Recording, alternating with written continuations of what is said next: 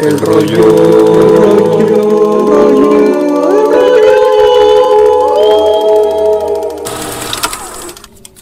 Antes de empezar con el nuevo episodio y explicarles por qué no hemos tenido un nuevo episodio como en un mes más o menos, me gustaría presentarles a un muy, muy querido amigo de nosotros, un amigo desde la prepa, ¿verdad? Sí, desde la prepa que lo conocemos. Él es nada más y nada menos que, y me pongo de pie, Fer Santos Ron. De pie. Muchas gracias, muchas gracias. No me puse de pie, pero tú entiendes. Por la, pero el- es lo que cuenta, es, el, es la... Ah, gracias, Jerry. Jerry sí se paró. Me lo, me lo merezco, me lo merezco. Sí, sí, Oh, claro. No, Muchas gracias por la presentación. eh. Mucho Ay. gusto estar con ustedes. gracias por venir. De hecho, Este pues, super espacio. eres el primer invitado, de hecho, de este podcast, entonces Sí. Me siento, Honrado. Me siento como en, en la alfombra roja. Me siento super VIP, premium. Este, parece que estoy con, te- con, con Tom Holland y Robert Downey Jr. aquí. Hubo lágrimas cuando le, le, le externé la invitación. Sí. Ya me imagino la escena ahí. Como- No. Escuchando el voice note yo de Rick. Oye, ¿quieres venir mañana? Le hiciste igualito a Rick. Le hiciste igualito a Rick. No, claro que no. Claro que sí. Pero, pues sí, bienvenido. Sí, es que, ya- como habrán visto en el tema de hoy, vamos a hablar de mucho Spider-Man. Y cuando le estaba planteando la idea a Jerry, le dije de que, pues, ¿qué te parece si invitamos a Fer? Y el vato me contestó hasta el lunes, o sea, ayer lunes 19. Sí, ¿verdad? Eh, 19, sí. Sí, sí, lunes 19. Este, y entonces ya le dije tarde Fer de que, pues, jalas o qué. Y de que, ah, pues sí, jalo. Este, y aquí está. Pero, de hecho, a ver, Fer, antes de, de continuar, porque muy posiblemente se me vaya la onda y te, te diga por el apodo que tenemos tú y yo, el que específicamente tenemos nada más tú y yo, Ajá, sí, sí. ¿qué te parece si contamos la historia de por qué? Para que la gente no se saque de onda cuando de que, pues, ¿qué pedo? ¿Por qué le está diciendo así? Este. a ver, tú, se- según yo, según yo, fuiste tú el que lo inició, según yo me acuerdo. Sí, sí. Este, en, esos, en esos tiempos aquellos. En eh, sexto semestre en ese- de prepa, sí. En, en mi juventud, hace unos dos años, hace como dos años, eh, dos, dos años y medio, este, en, en aquel momento aún usaba Twitter, usaba esa red social, que ya no uso ahora porque se me hace muy tóxica y no me gusta usarla. Bueno, X. Sí, sí. Al Este. Yo usé, yo, ¿qué dije? ¿Te acuerdas tú? Sí, o sea, era, de... es que, ¿te acuerdas que, bueno, fue, fue antes de que, fue, que, que se estrenara Endgame, porque tú y yo habíamos hecho un trato, no me acuerdo de qué, era una apuesta. Y- Era una apuesta, era una apuesta, sí. De- eh, ya me acordé. ¿De Era una apuesta Ajá. de que este, tenemos un amigo en común, ¿no? Ángel. Este, Ángel. y tú, ¿Quién es Cartagena. Ah, sí, sí, sí. Oh, sí, cierto, ya me acordé. Sí, sí, sí. Entonces, teníamos ese amigo en común y yo decía que tenía cierta edad y él me decía que tenía otra edad que nada que ver. Entonces yo le dije, ¿sabes qué? O sea, estoy cansado de tu, de tu centrismo, no, no te puedo aguantar esto, esta falacia. Se puso violenta la Apuesta, cosa. apuesta, apuéstame boletos a, a ver la premiere de Endgame, papá. A ver si está serio, ¿no? Y me los apostó y gané, obviamente, gané, claro que gané. Y gané esos boletos tan hermosos. Entonces, en el, obviamente. Ajá. en el tweet yo pongo así como que no puedo esperar a, a la premiere, el no sé qué, no sé qué, algo así, ¿no? No me acuerdo. No, No, pusiste algo de que podré estar soltero, podré no tener novia, pero tengo boletos gratis para ver Endgame o algo así, algo así pusiste. Sí, algo así, algo así. Y luego de que, así lo pusiste en Twitter, estábamos en el salón, y luego de que yo, así de que al segundo te contesté de que, maldito virgen, y luego de que todos, todos en el salón empezaron de que, ah, Rick, no te pases de lanza, que grosero, y así todos, y este vato Fer se estaba de que cagando de risa de que, pues no manches que, Estábamos ahí en media clase y yo estaba todo diciendo maldito virgen. Y luego este, todos murmureando de que Rick, no te, te- dale, de que es tu amigo, no Rick. Pero, pero se quedó el apodo, entonces, entonces no, somos, somos virgen y virgen. Ajá, así nos decimos, los vírgenes. De hecho, en su en tu último cumpleaños de que fui un día hasta su casa y le Tengo, traje... tengo, tengo una camisa conmemorativa de Exacto. nuestra que dice Virginity Rocks. Entonces, sí. Virginity Rock. So- Ah, no so- manches, eso no lo sabía, wow. Sí. No podría, no podría resumir mejor mi, mi, mi último año de prepa que, que con esta frase. Pues sí, hasta tenemos fotos y todo. Tenemos fotos, sí. Muy Sí, virginal. Sí, ajá, fotos virginales. Exacto, esa es la descripción perfecta. Entonces, por ende, sí. Esto, chido. Entonces, si por cualquier cosa escuchan que a este individuo le digo virgen en el episodio, pues es es por eso. Bye. Buena anécdota, buena anécdota. Es una buena anécdota. Pero ahora sí, lo que la gente quiere saber. Jerry, dinos de primera mano, ¿por qué no tuvimos episodio por un mes? Ah, bueno, ¿cuál de los muchos factores? O les sea, voy, bueno, les voy a contar la verdad, les voy a decir cuál es el, el factor genuino. No se dejen engañar por este ser de cabello largo. Antes de comenzar Semana Santa, el vato me dice que, oye, ¿qué crees? Voy a irme a unas cabañas, dos semanas de vacaciones, no va a haber internet.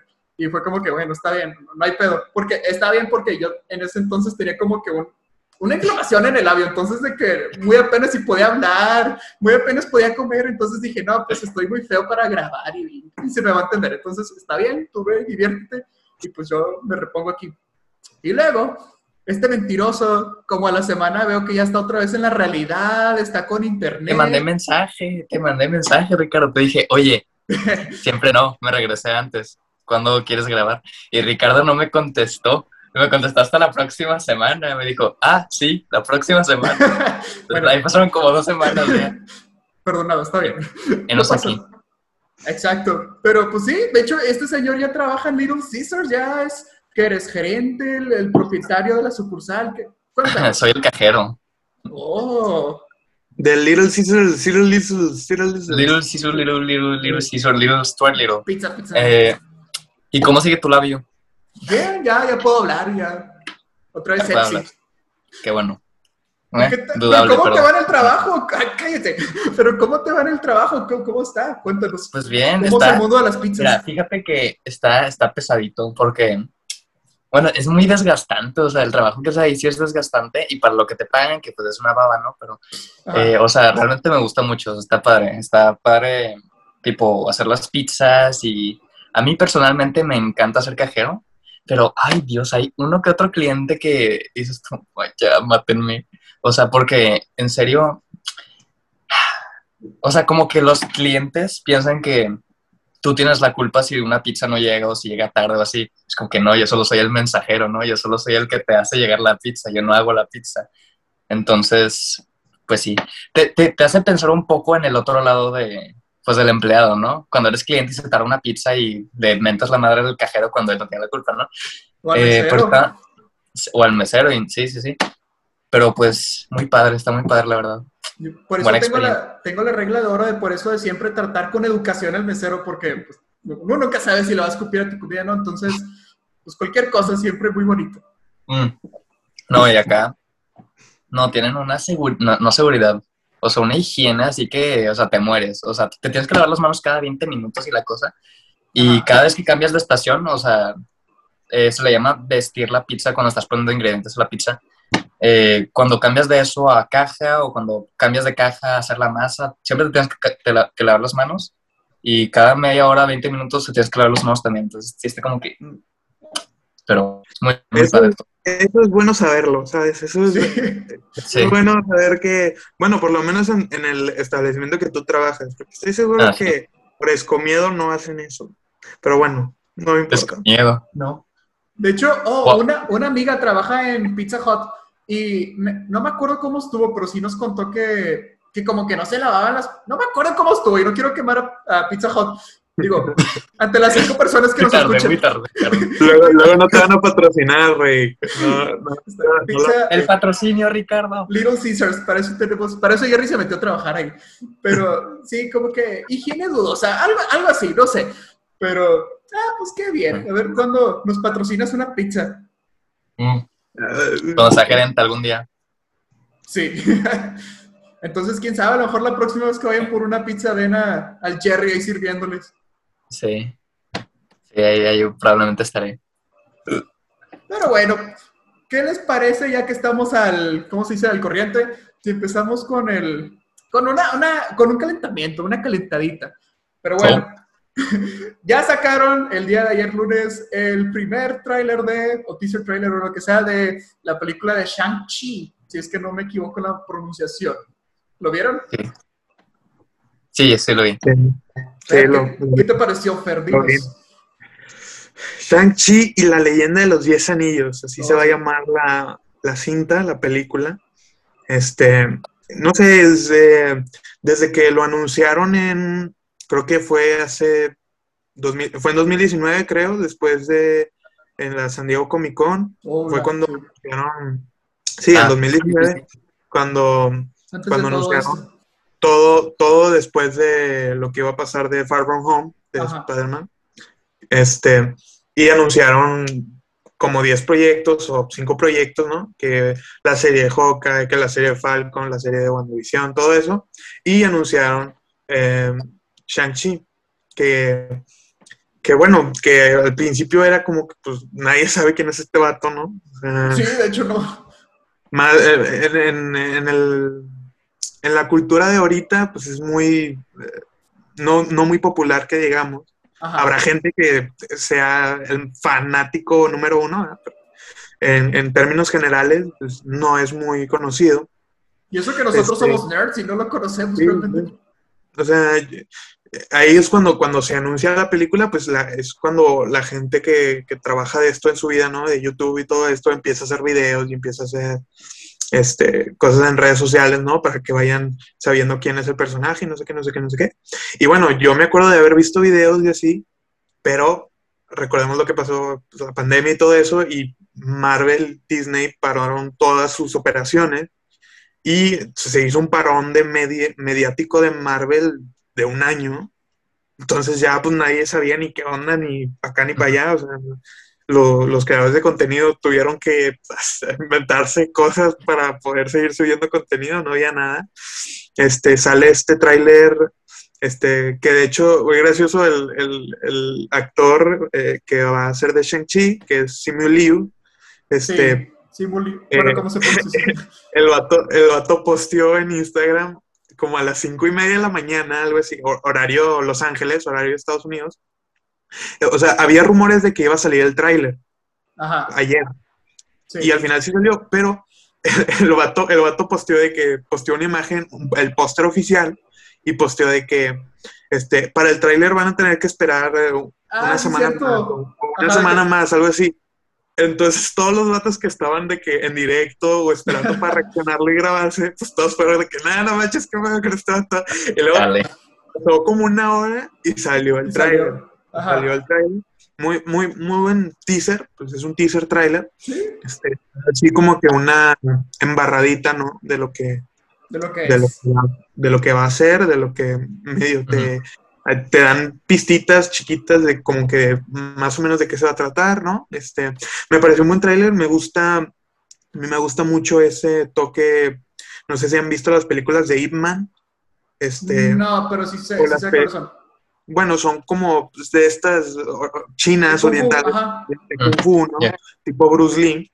Este, me gusta, a mí me gusta todo ese tipo de, de contacto, ¿no? El que, que las coreografías sean muy limpias, muy bonitas. Y me gusta que Marvel se haya aventado, ah, se haya aventado a, a contratar a un actor que puede hacer esas cosas, ¿no? Porque Ah, sí, el vato queda- sí le sale todo eso. el vato es un artista marcial, ¿no? Sí. Entonces, este, a, a veces queda un poco sucio. Yo me acuerdo que con Iron Fist algunas cosas quedaban como que muy, o sea, no se sentía así como que muy seguidito, Ajá. había muchos cortes. No o sea, como Daredevil que no como Daredevil, por ejemplo. que era precioso. Entonces, por ejemplo, a mí eso, eso que hace Daredevil, por ejemplo, eso que hace John Wick, me gusta mucho, ¿no? O sea, ver Ajá. coreografías lindas, este, golpes, eh, un poco más, bueno, obviamente va a tener su toquecito de fantasía, eh, vi volando como a 30 personas, pero bueno, este, eh, va a tener ahí sus, sus, sus cosas, sus cortes físicos buenos, bonitos, entonces, no sé, a mí me parece, me, me gusta que Marvel vaya por otros lados. O sea, Sí está diversificando sus películas, sí. Hay que recordar que, que antes de Guardianes de la Galaxia era todo tierra, terrenal y Thor, ¿no? O sea, Thor en su, en su onda Ajá. que también iba, venía a la tierra, ¿no? Sí. Este, luego pasó Guardianes de la Galaxia y es cuando se expandió a, a a todo el, a todo el universo, todo el cosmos, ¿no? Y ahorita están expandiéndose para otra rama. Otra vez, están expandiéndose para, para el oriente, este, para, para China, para cosas orientales, místicas, este, místicas y tecnológicas, al parecer, o sea, algo así. Y no sé, me gusta el actor, siento que tiene como que mucho carisma. Es carismático, sí.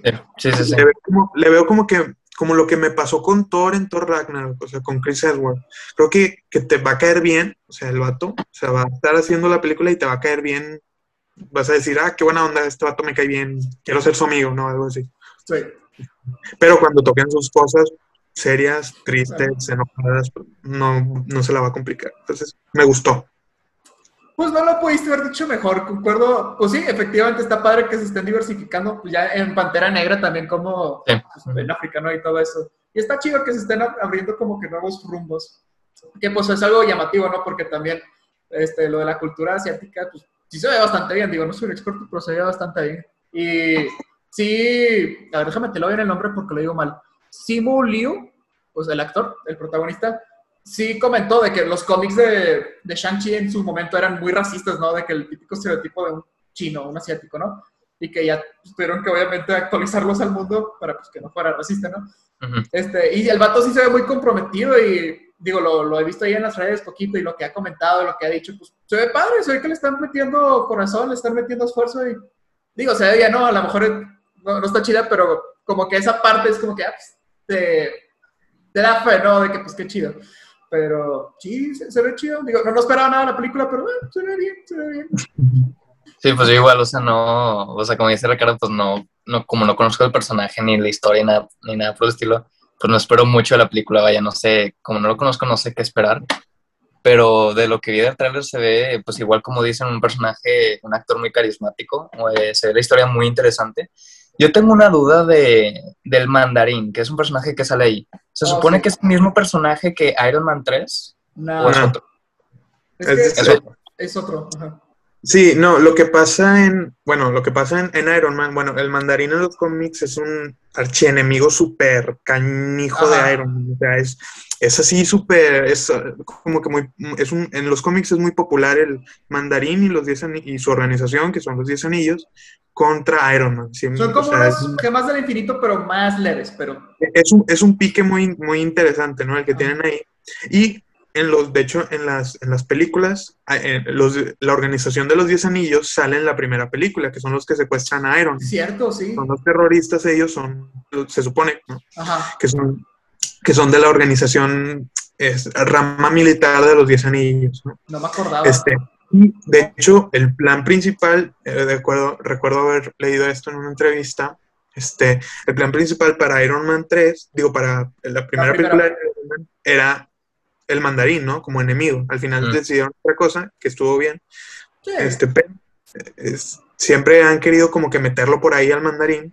Y la, la primera no les, no, no, al final no se hizo. Y luego en la tercera, que hacen esta, esta desgracia con el, con el mandarín. Todavía que recuerdo el momento. termina- sí, que, que al final termina siendo un actor No, que Sofía. trabaja, que trabaja para alguien que se hace llamar el mandarín, pero que no es el mandarín. Ajá. Y de hecho, en Thor, Un Mundo Oscuro, en el DVD, en el Blu-ray, Hay una eh, escena, ¿no? hay una escena, te, da- te regalan una escenita así como para calmar a los fanáticos, ¿no? Este, donde eh, lo- eh, la verdadera organización de los Diez Anillos va a hacérsela de, de De o sea, va a matar al, al Trevor, ¿no? Creo que se llama. Ajá, el Ben Kingsley. De... Sí, Ben Kingsley. Va- lo van a, a asesinar, algo así, ¿no? Y los convence de que no, creo, no me acuerdo bien qué pasa. Este, y el vato dice que no, yo solo estaba actuando, no sé qué, no sé qué. No, y, y los, la organización le responde que no, hiciste enojar al, al verdadero. verdadero. Ajá. Sí, no no sé qué manches, cosa. eso no lo sabía. Wow. Pero este, este que va a salir en Shang-Chi, eh, ya 100%, 100% es el verdadero. Es el verdadero mandarín. Sí, es correcto. Lo cual es muy triste porque Ben Kingsley se me hacía que daba como, vaya, físicamente se me hacía que parecía, Sí, sí, sí, se veía sí, muy sí. bien, pues. Pero, pues, sí. Sí me la Sí, creía. Luego pasó lo que pasó y bueno, está bien. Ah, sí. No, quise que no fuera verdad, pero pues resultó siendo que sí. Sí, Desafortunadamente. Sí. Pero se ve, la verdad a mí me gusta, me gusta eh, este giro diferente. Este, este giro, eh, al parecer en la película, por lo que se ve en el tráiler y se escucha, el mandarín es el papá de Shang-Chi. Ajá. Este, Mm. y bueno, tienen ahí sus ven y van y mm, al parecer no se quieren, Shang-Chi no quiere mucho a, a su papito.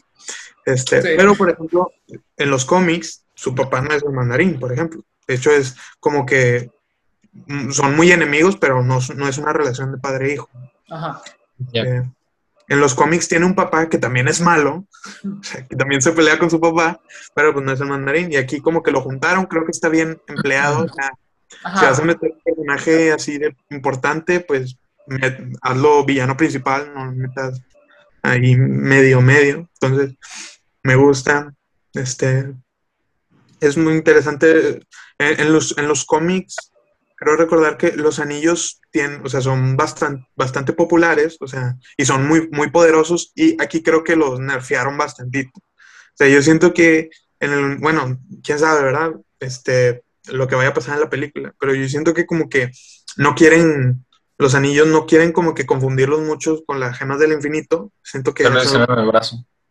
este, Sí, hay una siento que, o sea, bueno, cambiaron su diseño, que no lo veo mal, porque pues casi nadie conoce estas cosas, Ajá. entonces es un giro, este, y no, no, la- no sé si vayan a tener los mismos poderes que en el que en los cómics, que uno lanza fuego, uno lanza rayos, uno te, te penetra la mente, otro este, te hace, hace controlar la, la materia, ¿no? Una cosa así.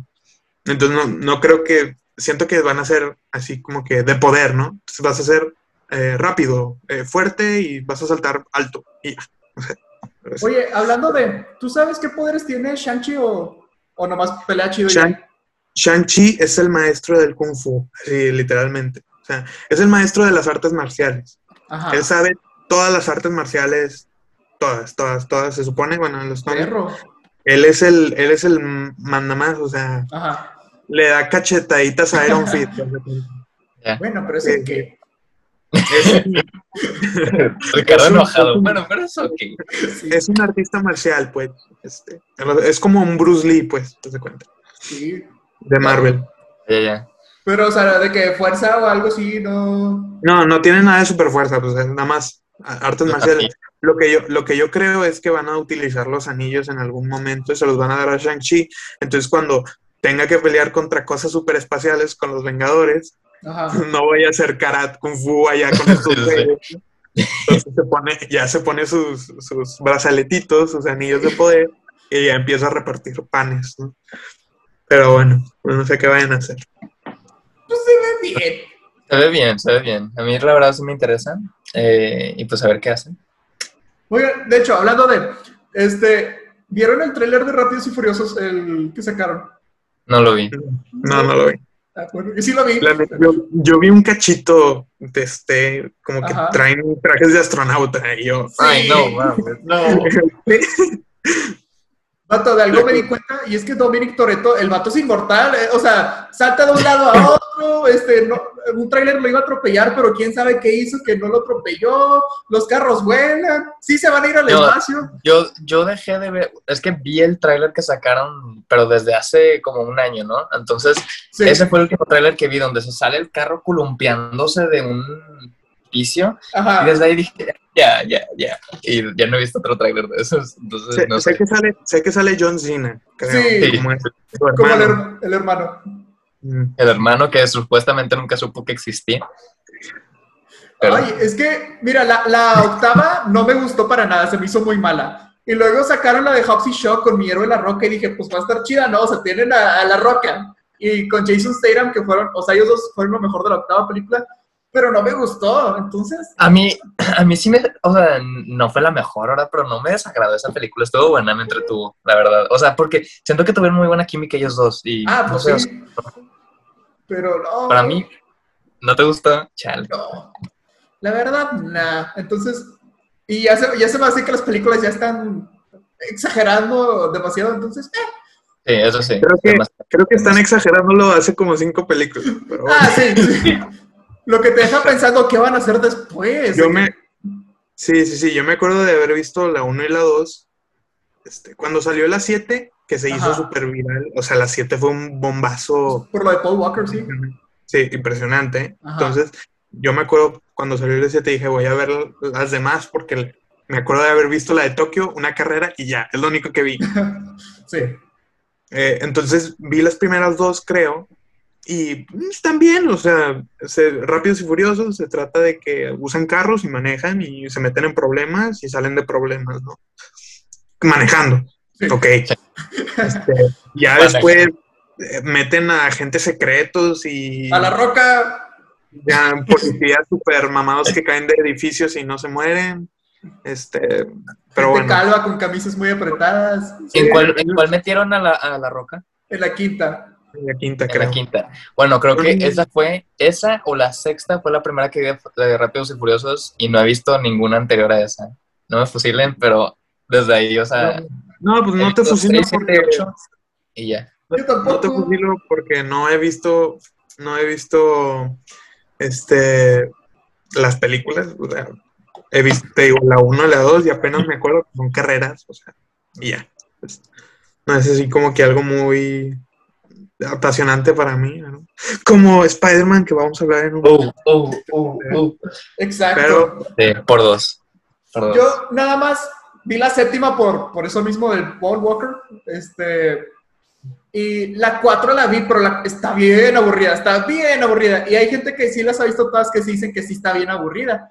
Que ya fue después cuando trajeron a La Roca y pues todo mejoró como el 500 mil por ciento.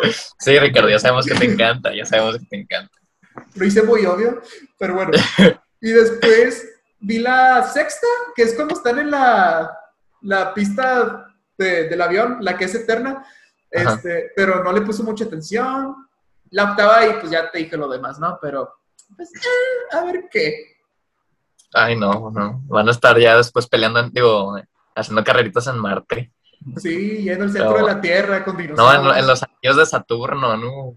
Y te encargo. Lo bueno. es que estaba viendo una, ¿cómo se dice? Una, algo que dijo John Cena, que dijo, cuando te explican el por qué, no me acuerdo de, de qué mafufada de la película. Ah, creo que lo del espacio. Dijo, si tienen de que una explicación que dices tú, como que creíble, ¿no? Pero pues, a ver, vamos a ver. Ah. No creo. No creo. Solo porque es John Dudable. Cena se lo voy a creer. Ah, no sé, no sé. Ahí vamos, ahí vamos a ver. ¿Cuándo sale? Eh, junio, julio, creo, de este Ah, año. o sea, ya. Ya va a salir. Este año, este año. Sí, ya finalmente eh, películas nuevas. Ah, pues, oye, ¿cuándo sale? Ah, no, sale hasta mayo la viuda negra, ¿no? Sí. Digo, julio, julio, creo, julio. ¿no? Julio, Julio, sale en julio. Julio. ¿La volvieron a trazar? Sí, Sí. ¿ya habían dicho? La pusieron una semana antes de Loki. Ah, de verdad. Ah. Sí. Pero también ¿Y en ahora mayo qué va a salir? En mayo, en mayo va a salir la de Un lugar en silencio 2. No, pero de, de- o sea, o sea, de Marvel. Ah, Sí, no, es Ah. que lo que pasó creo que fue, o sea, obviamente retrasaron por lo de la pandemia otra vez, pero Sí. metieron, metieron Bad Batch, que es la- el spin-off de Clone Wars, ah, sí, cierto. Mm, para mayo 4, ¿no? Entonces, esa va a ser la serie que va a, va a estar en el mes de mayo, ¿no? En vez de Loki, que iba a ser la serie de mayo, va a estar Bad Batch. Este, va a terminar Bad Batch, va a empezar julio, se va a estrenar Black Widow, va a pasar una semana, una semana y media, y va a empezar la serie de Loki. Yo quiero ver el último episodio de Falcon y Winter Soldier. Yo también. yo Ya, también, ya, es- está muy bueno, está muy bueno la Sí. serie. chido. Pero, oh, no, no sabía que no iba a haber, o sea, está chida la estrategia de Disney, ¿verdad? Pero no sabía que iban a poner Loki hasta julio. Yo pensé que era después de, de Falcon.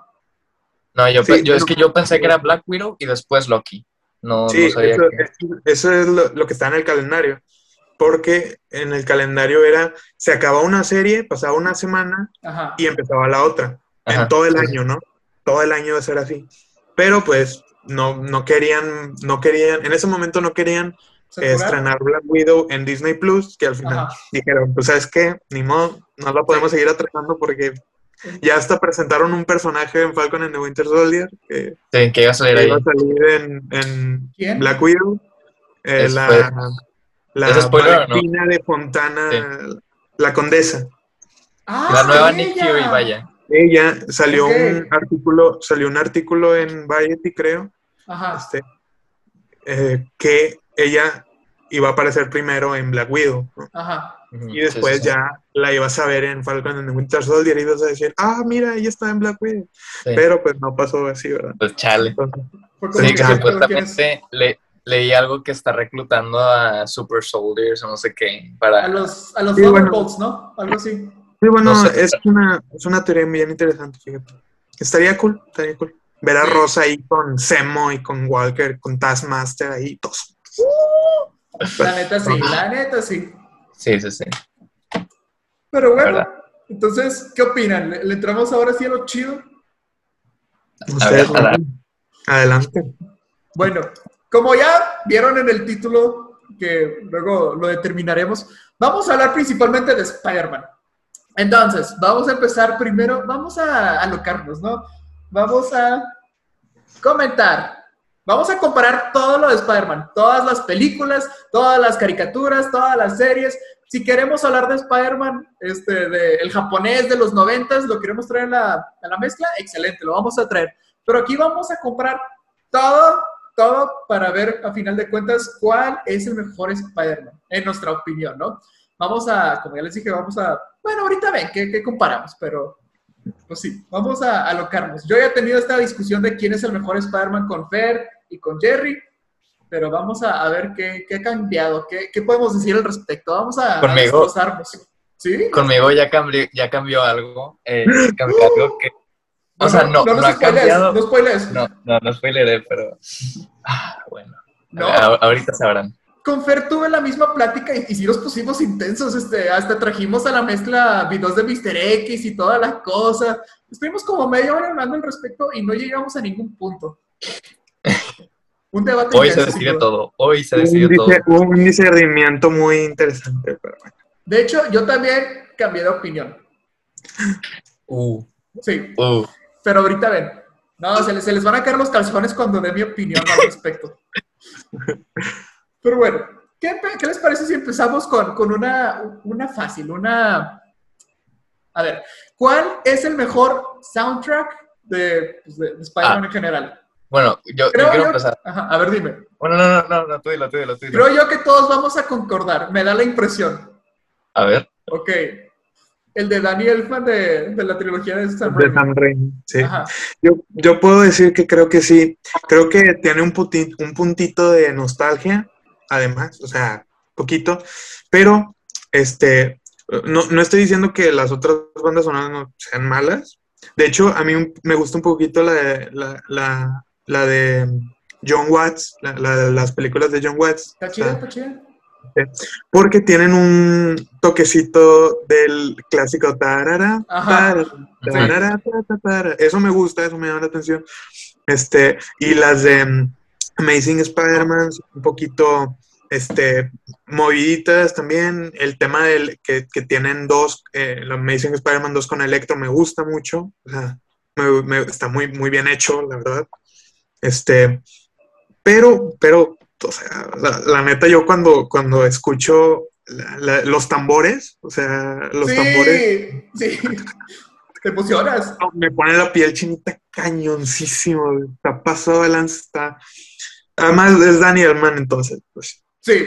Esta, esta es una unpopular opinion, pero, Oh, ya vas a o sea, me gusta mucho, me gusta mucho la, de, la trilogía de Sam Raimi, pero, Pero, o sea, es, hay un, hay un soundtrack de, de la de Amazing Spider-Man 2 el de que Hans Zimmer. ese, Sí. es que, es que me, me, me encanta, o sea, ese, es- ese es mi favorito personalmente. No sé si fue por la época en la que vi la película o cuando salió, pero ese para mí es mi favorito. Fíjate que a mí, el de Hans Zimmer, a pesar de que Hans Zimmer me encanta como compositor, el de esa película no me gustó. Hasta un punto se me hizo como que muy repetitivo y me pareció un poco tedioso. Este, no, no así como el de Wonder Woman en la de la Liga de la Justicia, que siempre están de que ¡Ah! No, eso, no, no así de no así de molesto, pero sí. Sí, es como que ya, ya estuvo bien de lo mismo. Pero bueno, Sí. yo concuerdo con, con aquí con mi buen virgen. Yo también amo al de Sam Raimi y, y también quiero traer una mención honorífica. Bueno, no, un empate. un empate porque sí es digno de empate. El intro de El espectacular Hombre Araña. Sí, ese, ese. es bueno, es, es, muy icónico, ¿no? Es muy, muy hermoso. Y de hecho te iba a decir también, o sea, toda, el, toda la, la, música en Into the Spider-Verse no es mala, o sea, está muy bien ah, también, muy bien hecha, este, está muy, muy cool, pero, pero siento que sí, un puntito chiquito para mí, eh, hay, no sé, es algo, ¿no? Que es pues, personal, ¿no? Entonces tú te identificas o sientes algo cuando escuchas la música, pues e, ese es el gusto, ¿no? Entonces, yo cuando escucho los tambores de Daniel Man, te digo, me, me retumba la cabeza y estoy así, bellísimo, increíble. imagínense esta escena, suponiendo, suponiendo que en la próxima película de Spider-Man efectivamente salga Tobey Maguire, que al rato vamos a hablar de todo esto. Imagínate que nada más estás aquí viendo la película y se escuchan los tambores y sale no, Tobey Maguire. Fer se muere, Fer se muere en, es que, Sí, no, es que, es que es bien interesante porque, mira, en eso que tú planteas, está, está chido, o sea, los que se tienen que escuchar los tamborcitos primero, ¿no? o sea, de ley. Y por ejemplo, con la, de, con la de Amazing Spider-Man, estaría cool que si sale Andrew Garfield, pongan la de Amazing Spider-Man y que se salga, por ejemplo, yo no me imagino a Tobey Maguire con esa musiquita columpiándose pero me imagino con la música de Amazing Spider-Man a Andrew Garfield columpiándose. O sea, yo cuando escucho eso digo, pienso en Spider-Man columpiándose por todo Nueva York, ¿no? este, y con la de Toby siento que estaría más cool algo un poquito más serio, ¿no? Que es el, como el toquecito que le da eh, Elman, porque pues la película no es tan juguetona o tan comiquera como la, la de Amazing Spider-Man o la de Tom Holland. Sí, cada quien tiene como la... Concuerdo. Las socias con cada quien, ¿no? Sí, sí, sí. A ver, pasemos a, la segunda pregunta. El mejor traje. Yo. A ver. Eh, igual, o sea, perdón, es que estoy, estoy atorado con este. The Amazing Spider-Man 2 para mí es el mejor traje. Para mí, personalmente. De hecho, hablando de trajes, yo le dije a Jerry, ponte tu super traje de Spider-Man, pero no lo, tenía con él. Sí, no lo tenía con él. Hubiera estado épico. Sí, pero algún día, próximamente. Fíjate, el traje de, Tom Holland, el, como el clásico de, Spider-Man, pero de Tom Holland, se me hace muy bonito, se me hace padre. Está muy bonito, está muy bonito, sí. Mi problema es que no sé cuándo sí es traje y cuándo no, porque lo, lo, bañan de CGI que es como que sé que es mucho CGI y me molesta mucho y como que pierdo la, la credibilidad de que será un traje o, o, no. Un traje, o sea, si es un traje, ¿no? Traje, traje. Ajá, exacto. Entonces, como que, te digo, me gusta cómo se ve, pero lo mismo que sea mucho CGI es como que no me termina de convencer.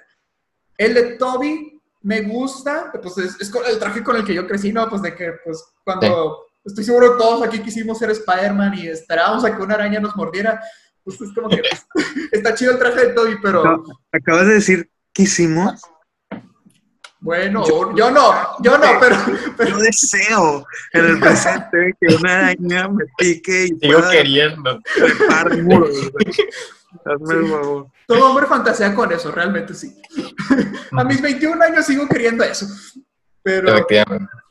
Y te digo, el de Toby está chido, pero creo que voy a... Es que no sé, no tengo uno definitivo. El de, el de Andrew de la segunda me gusta también, pero hay algo que todavía digo como que no lo sé, pero Sí, me, iré por ese, me iré por ese. Yo creo, yo creo, este... ¿Tú crees? Ajá, ajá. Que el de, el de um, Toby, el de Sam Raimi, es como para vestirte en Halloween, creo. O sea, es así como que muy... Eh, creo que se puede hacer muy bien homemade, o sea, casero. Este, puede salirte bien y es como que eh, eh, cuando salió esa película, pues, al principio de los 2000 era como que esa estética, ¿no? O sea, esa estética puntiaguda, rígida, este, como que muy notable, muy así, las telarañas como que muy... La textura, sí, sí, sí. Ah, muy, sí, ese tipo de textura, ¿no? Y es que también era más serio como de la época, las películas de superhéroes de esos años eran más serias. Sí, además es el, es el tipo de, como de feeling, de tono que le da, que, le quiere dar eh, Raimi a, a, la trilogía, ¿no? A esas películas. Pero bueno, entonces el traje a mí, más o menos, el, el primero de Amazing Spider-Man. uh, Ese sí no me gustó. Ese sí no me gusta. Yo creo, yo creo que cuando la, la primera vez que lo vi, lo amé. O sea, me enamoré completamente. Decía, oh, mira la textura, de que, oh, mira el lanzatelaraño, se ve bien cool. Eso estaba chido, sí. mira, se ve bien chido. Y luego cuando lo ves cinco años después, es como que, ¿qué pedo con esos ojos? O sea, Que Sí, son amarillos, ¿verdad? Me molestaban muchísimo. eh, negros amarillentos, así, no, no los entiendo bien. Luego ves el, el, el de Amazing Spider-Man 2, que eh, es muy, bueno, ya se ha dicho mucho esto, pero pues es muy comiquero, ¿no? Muy, Sí. muy, de, muy de página de cómic, o sea, muy de dibujo. Y pues a la gente que lee cómics, pues eso lo ve y dice, oh, que, oh, mi Dios, los ojotes están bien chidos. Sí, sí. Es un bonito traje. El de Tom Holland a mí me gusta mucho. Me gusta lo de, en- lo de los, Los ojos. Los ojos. Siento, siento que eso le da mucha expresión. Sí. Ah, eh, ayuda mucho, ¿no? Entonces, sien- siento, me pasa también algo parecido a lo de Rick, pero me gusta por, por lo de esto que te digo de la expresión, ¿no? Este, sí. y tiene una versión en, en, en Far From Home que es con negro, que está, está cool también, está, está bonito. Este, pero, pero, pero, pero, lamento Pero. decir que ninguno de esos tres es mi favorito. Lo siento. A mí, mi favorito es el de Miles Morales. Entonces, para, Oh. para mí, Ah, sí, ese está traje- padre. Ese traje, Sí. bueno, porque a mí, yo, yo adoro el negro con todo mi corazón. Ajá. Pero ese traje está, se me hace súper chido. Y luego tiene una versión casual que tiene unos tenis Nike. Y los este, shorts. Sí, ajá, sí. y unos shorts y capucha. Que pues tiene sentido, ¿no? Que tenga Sí. shorts y capucha. Pues, tiene frío, te pones una capucha, ¿no? Sí, sí, sí. sí, o sea, sí. Estás en, Nu- en Nueva York, tienes frío, te pones una capucha y sigues columpiándote, ¿no? Me gusta lo que hace, lo que hace en la película, que le, Lo le hace el ¿no? El, el símbolo, que me gusta mucho.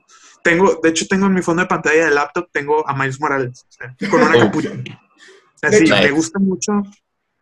Además que el problema este que dice Rick del CGI y toda la onda, a mí se me, se, se me lo dejo de lado completamente porque pues es un dibujo, ¿no?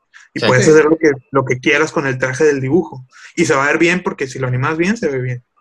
Sí. Entonces a mí el de Miles Morales así negro con los ojos rojos, eh, con blanco, la araña roja, se me hace otra onda completamente. Y de hecho pues en, en los videojuegos también está muy bien hecho. Sí. En los últimos videojuegos de PlayStation está muy bien. Voy a cambiar mi respuesta y sí, voy a concordar contigo, mi traje. Oh. Pues porque de hecho sí, o sea, se me había olvidado Miles Morales, pero sí es cierto. A mí también me gusta mucho su traje y el, el hecho de que lo haya grafiteado, pues como que le pone mucho su, su toque, ¿no? Y también como agrada esencia, esa sí. parte. Entonces sí, Miles Morales. Muy bonito el traje. La- la Pero yo me sí. mantengo en mi postura de Andrew Es- Garfield.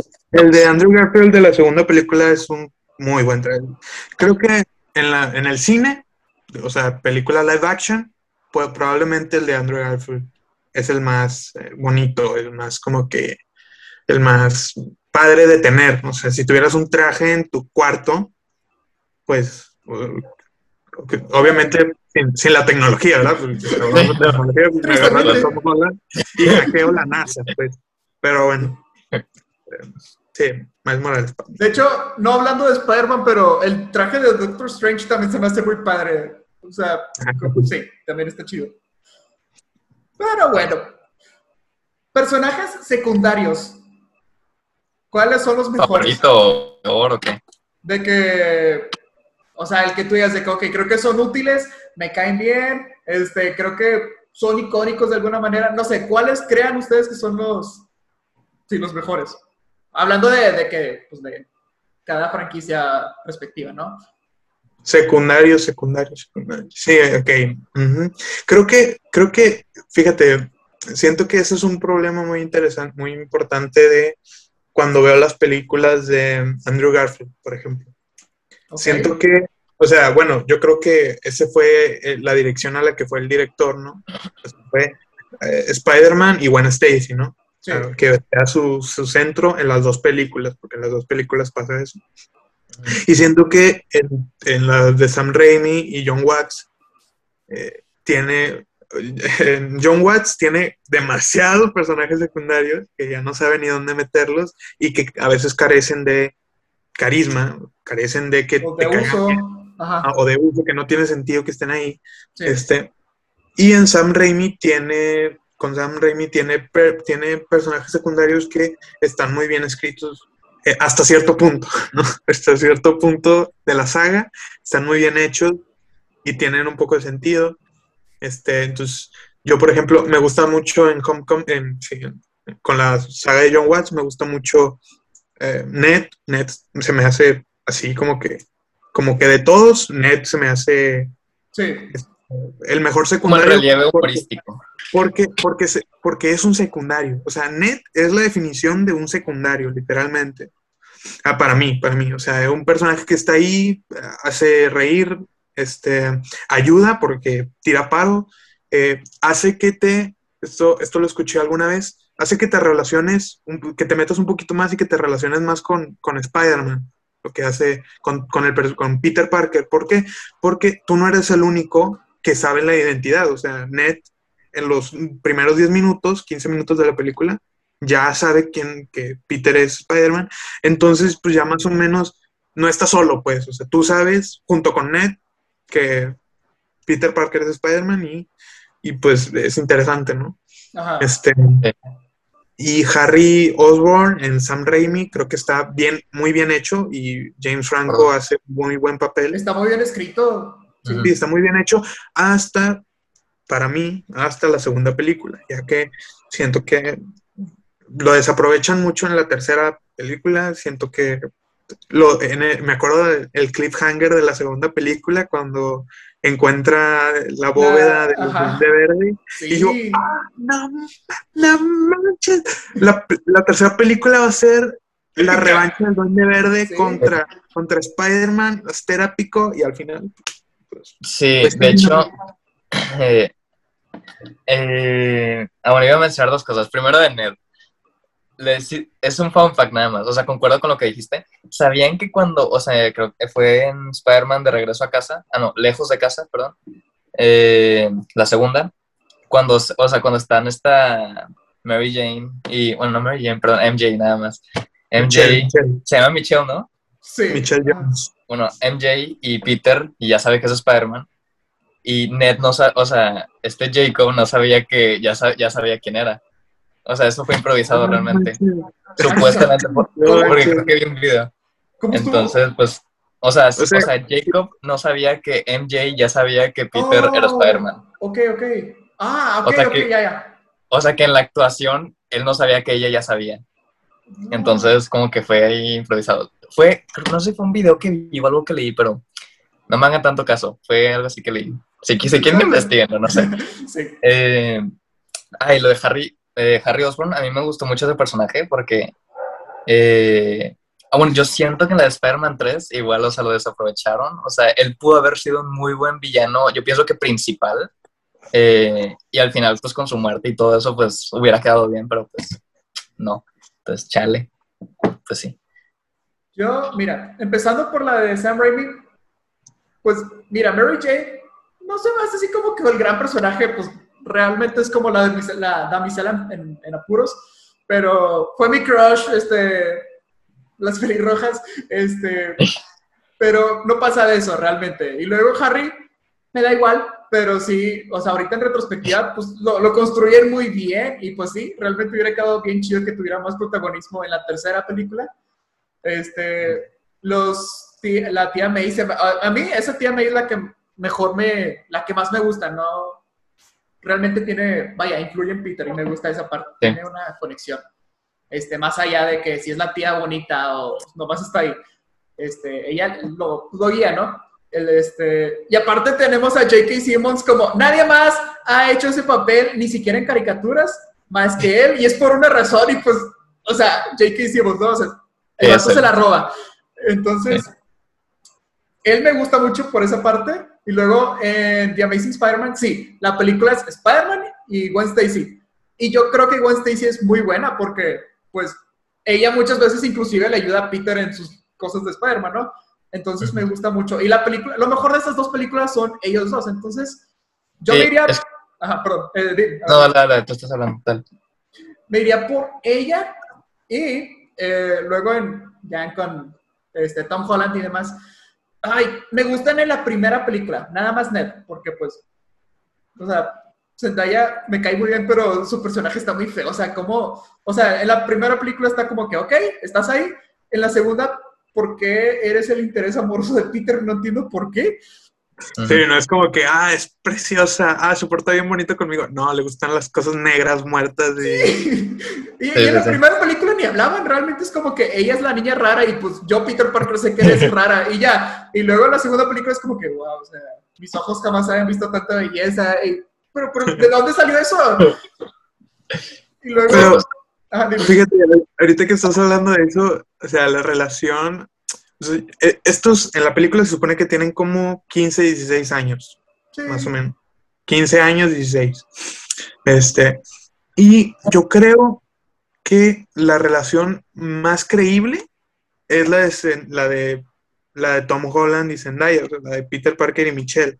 Porque siento que, no, siento que, tipo, en la de Amazing Spider-Man, no sé, este, so- so- son, como que muy, so- son como que muy cool, ¿sabes? O sea, y son así como que súper populares los dos, no sé, algo así, este, De hecho, yo ahora me compro que, que bulean a Andrew Garfield. Es, es demasiado cool como para que lo buleen. sí, es demasiado cool como para Eh, exactamente.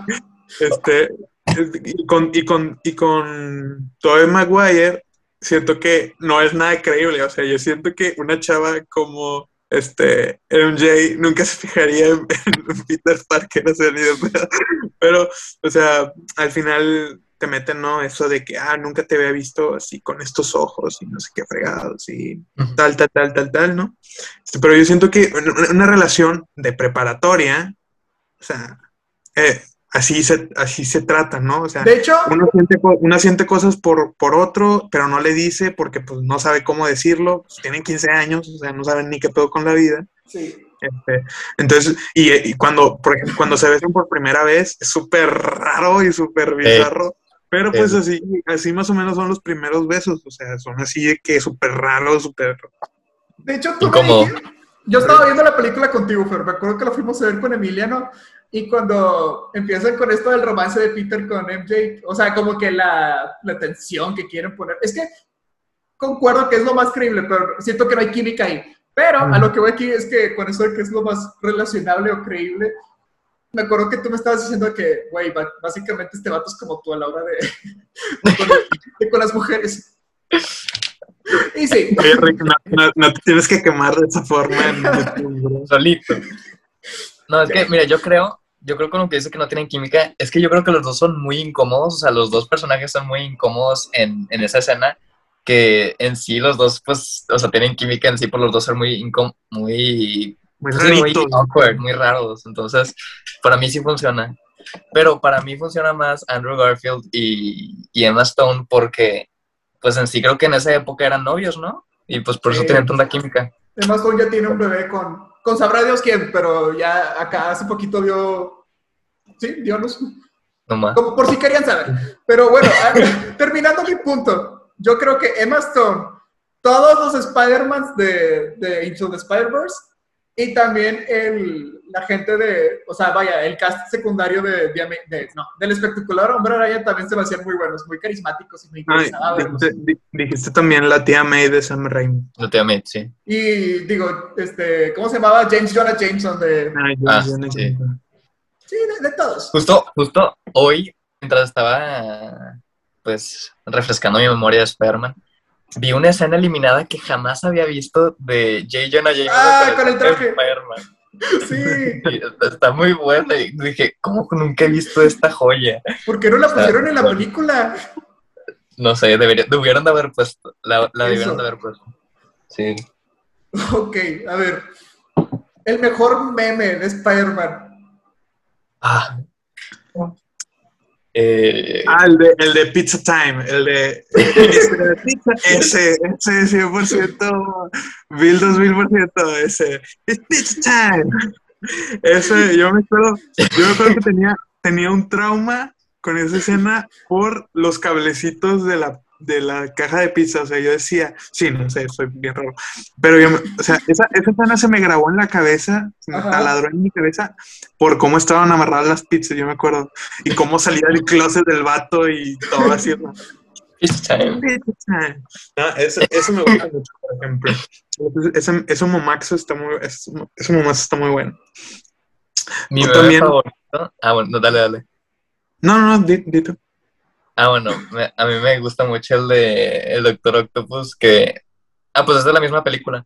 Sí. Eh, que se te ve el tren araña. Es, Eso es bueno, eso es es bueno. icónico. Sí. No, ¿Todavía es que, ajá. Es diferente porque creo que en Estados Unidos el pizza time es súper cagado, ¿no? Y aquí en México, por el doblaje, este, el de se te va el tren, araña. Ese Sí. eh, es, es Sí. como que muy, muy icónico también. Pero pues es de la misma película. Sí, sí. Pero es que doblado tiene, o sea, pues te encuentras todas ¿Tiene estas su joyas de magia? ¿Tiene su magia? Tiene su magia. Yo fíjate que no se me ocurre uno, estoy como que tratando de pensar de la primera película, porque por ejemplo, de la tercera pues es- está el baile, ¿no? Pero de la primera como, ¿cuál? No, no, no se me viene a la mente uno. Ah, oh, de la estás primera- de mente Parker, estás de mente Parker. Ah, también está Ah, el sí, de... eso es, eso es bueno, eso es bueno, pero te influye mucho lo del doblaje, por ejemplo. Estoy casi seguro. Estoy, También está el casi de... este- seguro que- Ah, perdón, perdón. Dale. No, que estoy casi seguro que en Estados Unidos no es muy viral el estás de Ya. mente, Parker. Parker, estás de mente. Oye, Parker, estás demente. Yo me, acor- me acabo de acordar que creo que es de la 1, cuando este Willem Dafoe dice, ¿sabes? Yo también soy algo de un científico. Sí. Sí, sí. Es que hasta las caras del Toby son meme. Cuando está llorando. Ah, Con el tren, no. también el tren. Qué horror, pues el tren. sí. Pero yo creo que el tren es más una escena icónica que un, que un meme. Oh, que de, hecho, al rato vamos con eso, al rato vamos El- con el- eso. El de uno que uno que revivieron que revivieron en, en Into the Spider-Verse fue el de los dos hombre arañas señalándose, ¿no? Ah, sí. Sí, ¿Cómo se escena me post créditos. Bueno, ese es una, eso es un meme muy, muy mamaxo, o sea, muy, muy mem- Sí. mem- es un mamazo, no es de las películas, es de la serie animada de los 70 creo era. Pero, eso. Es un meme. es un, es un buen meme. Es un buen meme. Momazo. De Amazing, de Amazing Spider-Man, ¿qué habrá? No me acuerdo de Amazing Spider-Man. ¿Qué, mom- qué mamazo habrá? No me ha tocado ver nada de eso. Amazing Spider-Man. Es que más que nada fue la trilogía de Sam Raimi la que sacó Sí. puros memes. Fuera de ahí, creo que. Creo que Porque no. ni la de Tom Holland, según yo. Bueno, no que Sí, la de Tom Holland tampoco recuerdo. Sí, ¿no? Sí, fue Sam Raimi. La, la época de los 2000. El que tú quieras de ese. A ver, hablando de, ahora sí, momento épico. ¿Cuál es el mejor momento épico? De así de.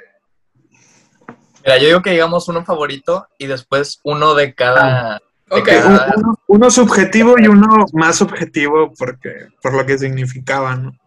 A ver, uno, fa- uno, a mí me gusta, ah, a mí, a mí me encanta, amo, amo personalmente la escena de Amazing Spider-Man 2 cuando eh, lo ve- le- ves a, a- todas las escenas de eh, Andrew Garfield del Amazing Spider-Man columpiándose con su con el traje del, de la 2.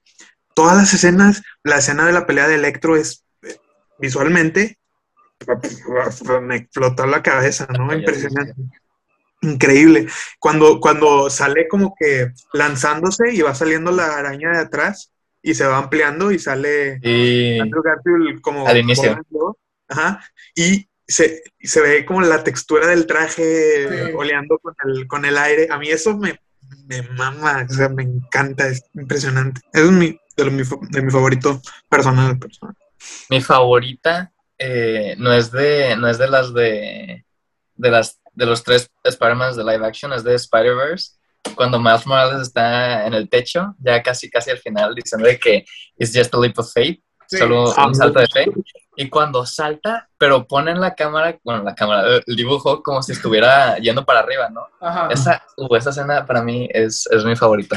Sí, es- está muy buena esa, definitivamente. Está, está muy bonita, es muy bonita, o sea, Está muy bonita, muy bonita. Muy bonita de ver. Enchina la piel y todo. Y aparte Y el soundtrack canción. también, el soundtrack, la Sí. canción. Yo, ah, por- eh, como que definir uno se me hace difícil, pero todos son de, de Sam Raimi. Por ejemplo, me encanta, me encanta, me encanta cuando Peter se columpia por primera vez. De que hasta el grito como de, y el soundtrack y todo, Mm. el, ¡ah! Me, me. Eso es Tarzán, Ricardo. Así grita, así grita, se me hace, se me hace Sí, muy sí, épico. así, así, así lo grito, así lo grito. Sí, o sea, hasta su grito, el grito de Toby se me hace muy épico ahí también. Este, pero toda esa secuencia me gusta mucho, ¿no? Eh, luego, no sé, también me, me gusta cuando están en el puente y la pelea final con el Duende Verde, el, el slow que de hecho ese es otro mame, el, el de la explosión. Este, Sí, también como que todo eso también me gusta mucho. Luego, en la segunda película, cuando, o sea, ahorita viéndolo se me hace muy chida la, la secuencia cuando el doctor le, le avienta un carro a Peter y el slow-mo de cómo lo, lo, lo esquiva y Ah. todo eso. Y luego, pero el momento chido de eso es cuando el vato, o sea, se llevan a Mary Jane y el vato es como que ve todo borroso con los dentes. Y los tumba, se cae el vidrio, aprieta el puño. ¡Uh! También. Y- No, me, sí. me, me desbloqueaste uno que ahorita dijiste, dijiste todas las de Sam Raimi, dijiste la primera vez que se columpió Peter. Y yo, bro, la primera vez que saca la telaraña, güey, cuando empieza a hacer. ya sabes. telaraña y empieza. Esa parte súper icónica, súper Sí, bien sí, hecha, cagada. arriba, arriba y muy lejos. Sí. Arriba, Arriba, arriba, muy lejos. Está, está, está- mm, le hicieron tan bien que tú la ves ahorita y dices, está cagada, o sea, me río, yo la veo y me río. Esa también. A ver, eh, bueno, ahora de los, eh, pues de los tres Spider-Mans, para mí de Tobey Maguire. Wow, wow, Pues espera, espera, espera, espera. O sea, Ah, todavía no de- ¿del mejor Spider-Man? No, esa. No, no, no, no, no, no, no, de escenas, de escenas. Ah, ok, ok. Pensé que ya te estabas siguiendo. To- no, no, no. De Tobey Maguire, eh, para mí es la del tren, o sea, la de Spider-Man 2. Ah, pensé que esa era la que íbamos a ir todos, pero sí. ¿Cómo? Es que Ah, algo, pero- algo dijeron de que todos decir de que una. Sí, yo, yo, yo dije porque estaba casi seguro que todos iban a, íbamos a decir, eh, la de- sí. como que está muy bien hecha, toda la pelea que tiene al principio. Desde el ¡Ha vuelto! Y todo eso. Sí, todo. Sea, Está muy todo buena. muy, está muy bien hecho. Entonces yo dije, bueno, una personal así que digas tú, ah, esta me hace muy padre porque, no sé, me gusta el efecto. Yo dije Ajá. lo de lo del Spider-Man de Andrew Garfield porque me gusta, no sé, la textura del, del traje con el viento y así, ¿no? Entonces, yo pensaba que todos íbamos a decir la del tren porque la del tren es... Sí, es- estoy seguro que la gente que nos escucha es como que qué pedo que nos han dicho la, la del tren. O sea, Sí. sí. Es- bueno, para mí la de Sam Raimi, pues es la del tren. Esa para mí es... De, eh, de una- todo una- en general, o sea. Sí. que sí, que Bueno, sí. Para- de Tom Holland, de Tom Holland en Homecoming hay una escena que se me quedó muy grabada, que era cuando está, después de que el buitre le tira Ajá. todas las columnas arriba, Sí. y pues él está viéndose, o sea, a sí mismo en un charco y está la máscara tirada. Y la mitad es la máscara y la mitad es su reflejo, ¿no? Esa parte para mí está muy bien hecha, me gustó mucho. Sí. Eh, es como un momento de donde pues él se levanta y pues está muy padre esa escena también. The Amazing Spider-Man no, ten- tendría que pensar porque no, no recuerdo ninguna así. A ver, tengo que pensar. De hecho, quería dar como una mención honorífica también. No se me hacen de que épicas, pero vaya, me acuerdo que cuando veía los episodios era como que, wow, qué padre. Pero en el espectacular Hombre Araña, cuando salía Venom, se me hacía muy chido. Y también cuando se peleaba contra los seis siniestros, también era como que, wow, los seis siniestros. Entonces, pero repito, no es como que se me hagan de que, wow, qué épico, como a lo mejor lo del tren o cuando Peter se corrompió por primera vez, pero lo disfrutaba mucho también. Yo, yo de hecho, hace poquito me vi toda la, la de la de Spider-Man, la serie Ajá. animada. Este, pues, está muy bien, está muy bien hecha, la verdad. Sí. Es muy, cortita, se te va luego, luego, porque son 24, 26 capítulos, algo Y así. la cancelaron. Y todavía Sí, la cancelaron. Este, pero está, muy, está muy bien hecha. Todo lo que dices tú es, es muy interesante. Y eh, quería hacer otra mención. Esto no sé si es eh, trampa o no, pero a mí me gusta mucho la escena que tiene en Civil War cuando presentan a Spider-Man, ¿no? Mm. Que es cuando le quita el, el escudo a. Capitán América, que sale volando con una telaraña. O sea, yo puedo ver eso en el tráiler y estaba viendo la... re- Yo me Sí. ¿verdad? Pero yo... metes a ver las reacciones en YouTube que están Ajá. grabadas ahí de la gente viendo ese momento del tráiler, no manches, gente llorando, o sea, pero, Sí, sí, sí. Sí, pero es que fue así como que, ¡No! Yo me no". acuerdo, yo me acuerdo cuando vi el tráiler, estaba en clase en secundaria, en, en tercero de secundaria, ajá. y estaba viendo el tráiler en medio de una presentación, y todo eso no estaba callado, y yo, o sea, grité, o sea, grité, y, y después de que no, perdón, perdón, y una amiga atrás de mí de que ya lo viste, y yo, sí, estuvo muy, estuvo muy padre todo eso. De hecho, hablando de eso también, este, son dos momentos. Cuando Spider-Man se muere en Infinity War, todos en la sala estábamos como que, ¿qué pedo? Spider-Man se está muriendo. Spider-Man. O sea, yo no lloré, pero sí fue como que, no manches que mi superhéroe favorito, Spider-Man, se, se murió, ¿no? O sea, Ujú. sí. Y cuando también regresa, este, ya en, en Endgame, sí fue como que, wow, a huevo, Spider-Man volvió, ya, ya estamos al Ha vuelto. Ha vuelto, sí. ¡Ah, pues! Que es Sí. otro meme, de hecho. Ya, ya pensé en una, en una de Andrew Garfield. Eh, es cuando está con. Es en una escena con Flash. Cuando está pues, en la cancha de básquetbol. Y es muy contradictorio en cuanto al personaje de Spider-Man, porque dicen que es un tipo, un tipo, un chico nervioso y pues no, no cool como es Andrew Garfield, ¿no? Y pues se contradice completamente el personaje, pero esa escena para mí fue como que, uh, sí, o sea, destrázalo. Pero para mí esa escena cuando hace un slam dunk y destruye la, pues, el cristal de la canasta, para mí eso estuvo muy padre, de Andrew Garfield, de Amazing Sí, Spider-Man. Ahorita que estás hablando de Flash, pues la escena de la Sí. mini pelea que tiene con, en la de Tom Maguire. También estaba pensando. También. Sí, bueno, que sale este, este, que tiene 17 años, ¿no? Joe Manganiello ahí. sí, Sí. ¿Quién te va a creer que ese dato tiene 17 años? Tu, tu, tu papá, Sonia, te va a creer. 30 años. Tiene 17 años este dato, que es un monstruo gigante, impresionante, pero está, está cool, ¿no? O sea, así Está como chido. que bien, sac- bien sacado de pedo, ¿no? Eso es lo que me gusta, lo que me gusta de, de, esa, de esa escena, ¿no? Que Toby se altera un chorro, ¿no? Peter se altera mucho y sale corriendo porque pues no sabe qué está pasando. Con la charola ahí en la mano. Con la, con la, char- la charola. Bueno, de hecho no sé si sabías esto, pero la escena esta donde cacha a Sí, MJ, cacha todas las cosas, esa escena la, es práctica. Sí. O sea, le Sí. hicieron 74 veces, algo así, una cosa así, hasta que le salió. El vato estuvo cachando cosas a lo güey como 70 veces hasta que le salió y le salió bien, ¿eh? O sea, se- tú la ves y dices, oh, señor. El sombrero. señor, señor Peter, o sea, ah, como diría, como diría Betty, Peter Parker. Sí, Es que sí, está, está bien chido también todo ese, ese montaje, la, la neta, no, no me acordaba, pero sí. A ver, y ahora, momentos tristes de Spider-Man. Tío Ben. Sí, fíjate que ahorita que lo vi, la, la vi hace poquito y sí se me, se me hizo tristona, sí se me hizo tristona.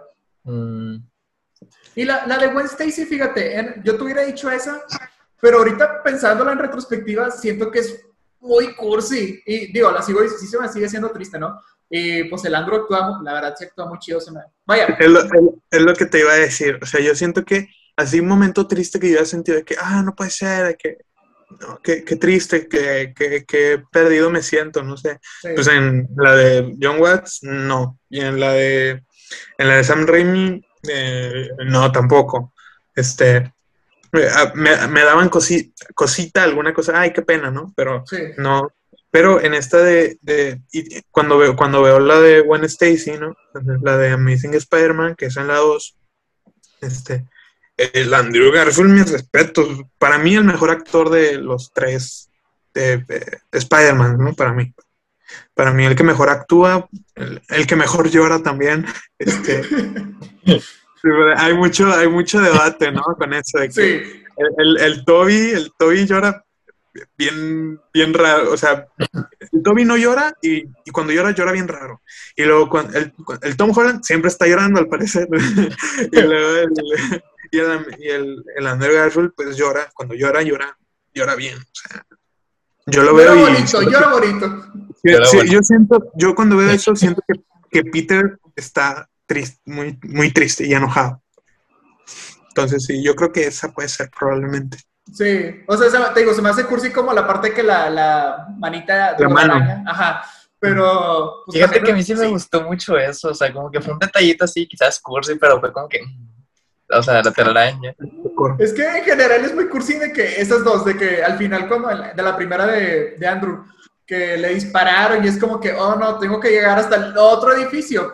Rayos, si tan solo me pudiera columpiar en los edificios, pero luego le ponen de que las grúas y es como que, nah, nah, nah, muy cursi, pero Eso X. sí, eso sí. Pero, pues sí, yo creo. Ok, Sí, Yo, yo, por ejemplo, este, ahorita que dices eso de momentos tristes, eh, yo creo que eh, volvemos al punto, eh, lo que estábamos diciendo antes, yo creo que si a Harry lo, vol- lo hubieras vuelto, lo, hubieras puesto como villano principal y único villano en Spider-Man 3, cuando se muriera, iba a ser como que, no, Harry, Sí, no, sí, sí, sí. ¿por qué te moriste, Harry? Pero me hiciste esa, eh, este men que les dio alja- al- Alzheimer de repente, sí. este, y pues ya cuando murió se me hizo como que, ah, bueno, ok, bye. Este, todo, Sí, sí. todo, todo tranqui, bro. O sea, y es como que, ah, está bien. Sí, nada más comentar. Sí, sí me acuerdo que cuando vi la, esa, la, la tercera en el cine, yo no me esperaba que Harry se muriera, sí me sorprendió realmente cuando se sacrifica por él y, pues sí me, me dio cosita, pero sí, si lo hubieran puesto más tiempo siendo, vaya, es que era lo chido, te fueron construyendo la tensión entre estos dos desde la primera película al final y ya llegó de que pues el momento, y así empieza la película, ¿no? Con esa pelea entre los dos y pues que le da Alzheimer y pues ya es como que, ah, pues no manches, tanto tiempo para, para esto, ¿no? Pero, eh, eh, qué lástima que se murió. Qué lástima. Sí. Ok, a ver, ahora sí, ya la- la- vamos a, a las definitivas. El mejor y el peor villano. Ah, El peor villano, para mí, para mí, el peor villano de todas las, de todas las de Spider-Man es Venom. En Venom. ese universo. Para mí, Venom. Siento Sí, que no tiene nada de trasfondo, siento que es bien vacío, o sea, siento que que la- el mugre alienígena cae al lado de la persona más poderosa de esa tierra, porque no hay nadie más en ese universo que sea más poderoso que Spider-Man, entonces Sí. cae en la moto de este cabrón. Para mí eso es así como que muy sacado de los tanates, Sí, medio Sí. entiendo por qué lo tienen que incluir rápido, porque son como cua- tres enemigos, entonces, pues, ¿qué vas a hacer? Este, tienes como tres tramas, ¿no? Spider-Man 3, el Sandman tiene la trama de Venom y Eddie Brock y tiene la trama de Harry. Entonces, pues eh, son dos horas de película y pues tienes que ahí moverle como puedas para completar las tres y hacerlas bien y al final pues no pasó. Entonces para mí Venom es el peor, peorcito. Y después le sigue Sandman, que el actor no es malo y de hecho no actúa mal, pero una, jalada lo, lo del tío Ben, una mamada pasada de lanza, o sea, le quita mucho crédito a- al, al- al recorrido de Peter, ¿no? sí. De, de su vida como Spider-Man, que inicia esa noche. Este, entonces yo siento que, como que tratando de hacer relevante a Sandman de esa forma, y siento que no fue la correcta, entonces para mí es una Sí. jaladilla. Este, y por lo menos esos, esos dos para mí están en el en el, en el bottom. De hecho, final. yo concuerdo contigo porque, sí, según yo tengo entendido que Sony fue el que le dijo a, a Sam Raimi de que pues, pon a huevo a este vato porque va a vender mucho, ¿no? A Venom. Y sí se siente, y de hecho, si te, si te fijas, esto lo escuché en un podcast este, que estaba hablando de toda la trilogía de, de Tobey Maguire. Decían de que cada uno de los villanos tiene una relación con, con Toby de, de alguna u otra manera. Por ejemplo, Norman Osborn, pues era el papá de su mejor amigo y el papá, pues era, vaya, Norman sentía a Peter como un hijo, ¿no? Y pues Peter, de alguna forma u otra, a lo mejor lo tenía como una figura paterna, ¿no? O un acompañante. Y cada uno quería lo suyo y pues tenían te digo, una relación que pues ponía cierto drama. El Doctor Octopus también, de que pues Peter ve también como una admiración en él, dice de que, ah, pues es un genio como yo y pues como que le, le gusta, ¿no? Siento cierta admiración por él.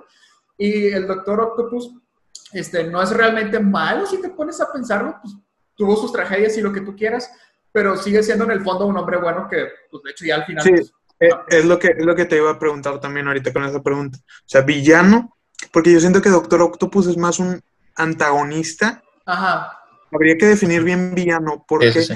siento que villano es, quiero hacer mal eh, y voy a seguir haciendo mal hasta que me mates. Si no me matas, no voy a seguir haciendo mal y soy un archienemigo. Y yo siento que Doctor Octopus no es así en esta película.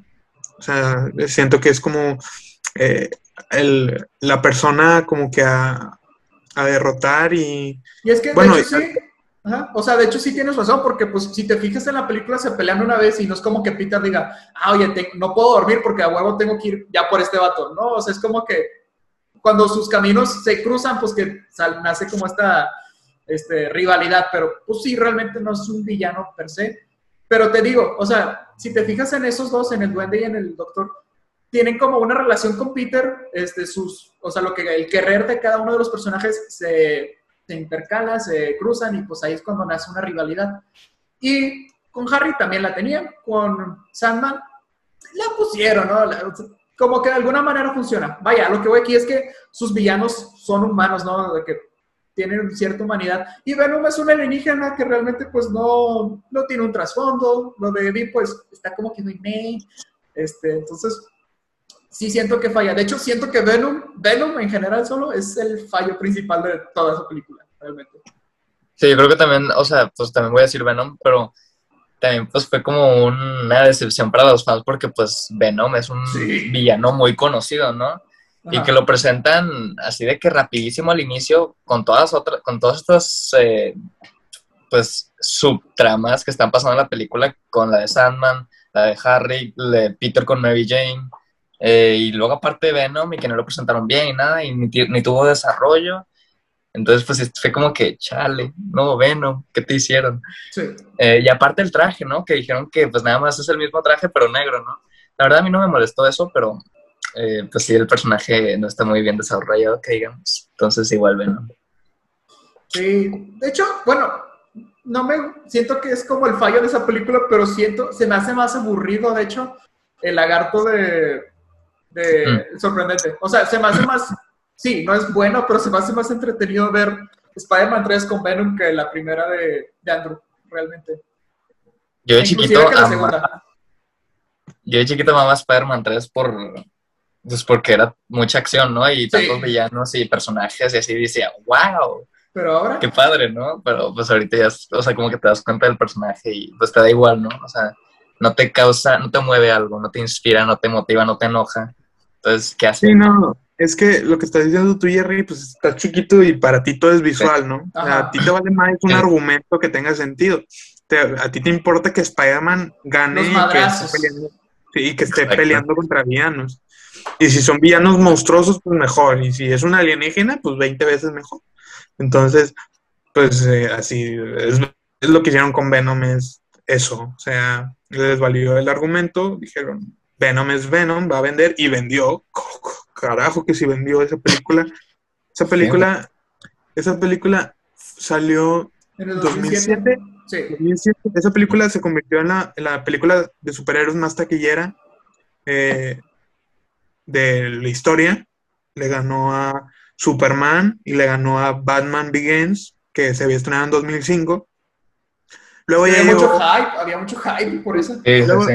luego ya llegó, luego ya llegó la, la, la rompemaíz de, de Batman de 2010 con, Sí. con este Joker tan icónico, que fue la primera película de superhéroes en llegar a un billón de dólares.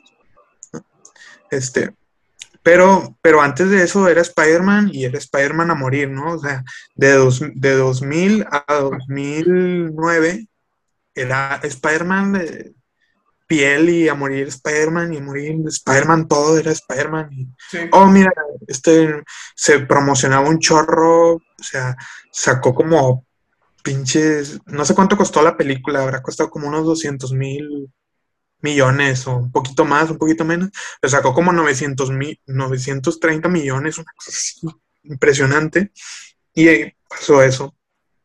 Sí Lastimosamente. acuerdo, sí me acuerdo que decían que, que los boletos se acabaron por- porque pues era mucho hype el que te dejó la segunda, la segunda película, ¿no? Y pues también la gente pensaba que ah, seguramente Venom va a estar chido, ¿no? Y pues, pues sí.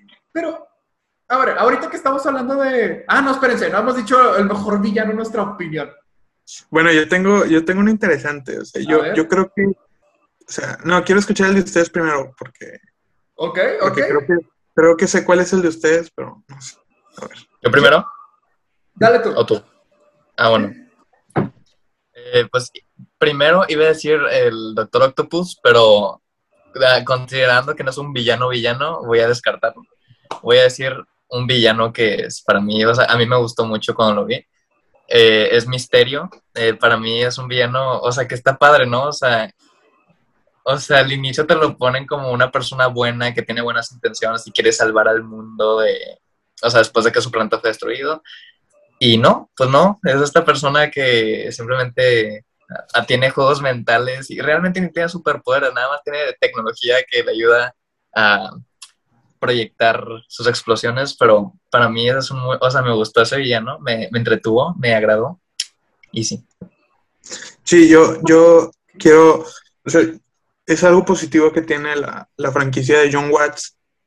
Este, sus villanos son, o sea, por lo menos los actores que los interpretan son muy buenos. Michael Keaton. pff, Yo me Eso acuerdo. eso sí. Yo me acuerdo cuando vi eh, Homecoming y luego vi que eh, un- el momento, un momento super Oh. Peter Parker.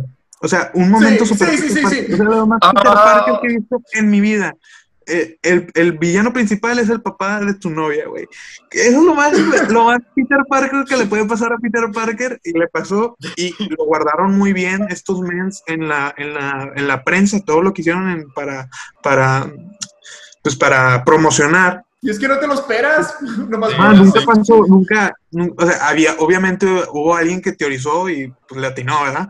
Pero pues no, no había nada así como que nadie sabía nada de eso y luego Ajá. pasó eso y fue como que, no, güey, no manches, pobre Peter Parker, le pasa de, hecho, todo, no ¿Saben. ¿Saben a qué momento me recordó? O sea, la, tanto como por la película, o sea, el momento que la película hizo, tanto como por la reacción de la gente. No sé si vieron 22 Jump Street. No, Ah, no lo he visto yo. Bueno, ¿te acuerdas, Fer, que cuando, pues de que, bueno, voy a poner en contexto, Jerry, lamento. Lo de la hija. Sí, es que uno de los policías, Jonah Hill, este, así literalmente echa la caricia con una chava de, de la universidad. Es que, bueno, ¿sí sabes de qué trata Jump Street? No. Bueno, Jonah Hill y Channing Tatum son dos policías que se van de encubiertos a una universidad porque están dando droga ahí, ¿no? Y bueno, Schmidt, que es Jonah Hill, echa la caricia con una chava que conoce ahí, ¿no? De la universidad. Y luego de que va con su capitán, que es, Jo- que es este Ice Cube, y le dice que, pues, vato, pues ayer anduve con una, con una chava de que chócala, ¿no? Y Ice Cube es como que, bueno, a huevo, muy bien, felicidades. Y luego de que hay una comida de papás y estudiantes, y de que Jonah Hill va con sus papás, le presenta a la chava, y es como que luego se escucha de que, oye, hija, vente acá.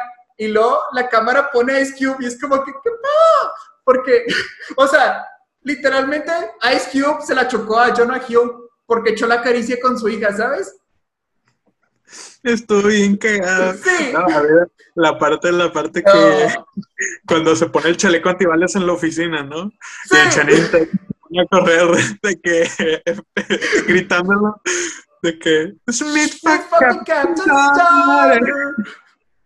Estuvo épico. Ah, eso, Pero muy, te- muy bueno. Bueno, volviendo a Spider-Man, te digo, Michael Keaton es un actorazo, impresionante, ¿no? Actuó muy bien, pero yo concuerdo con Jerry.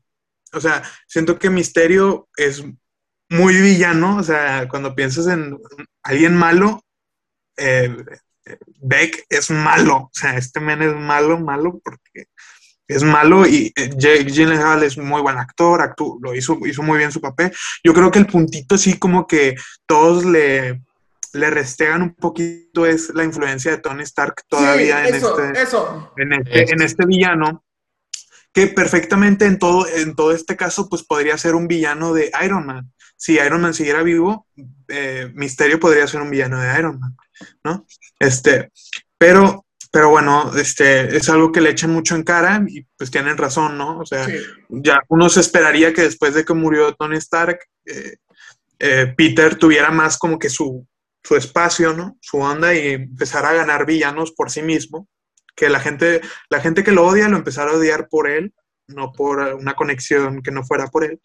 Este, pero para mí, Misterio es el que más ha dañado a Peter Parker. De todos los villanos, siento que Misterio es el que más ha dañado a Peter Parker, revelando su identidad. Ningún, ningún, ningún, ningún villano, o sea, en la, en la trilogía, lo peor que le hacen a Peter es la tía May eh, con Duende Verde. ¿Matan a Gwen Stacy? bueno, esa es en la otra, pero este, en, la de Sam Raimi, este, lo peor que le hacen a Peter es que secuestran tres veces a MJ. Este, eh, y, y, el Duende Verde eh, le da un. Le, rompe la casa a la tía May. Eso es lo, lo, peor que le hizo, lo hicieron los villanos a Peter. Luego en la Amazing Spider-Man, eh, un duende verde que lleva 10 minutos en la pantalla, mata a Gwen Stacy, que la tenemos por dos películas, así amándola y queriéndola, y llega un cabrón que eh, es un buen, el actor es muy bueno, es muy, muy buen actor.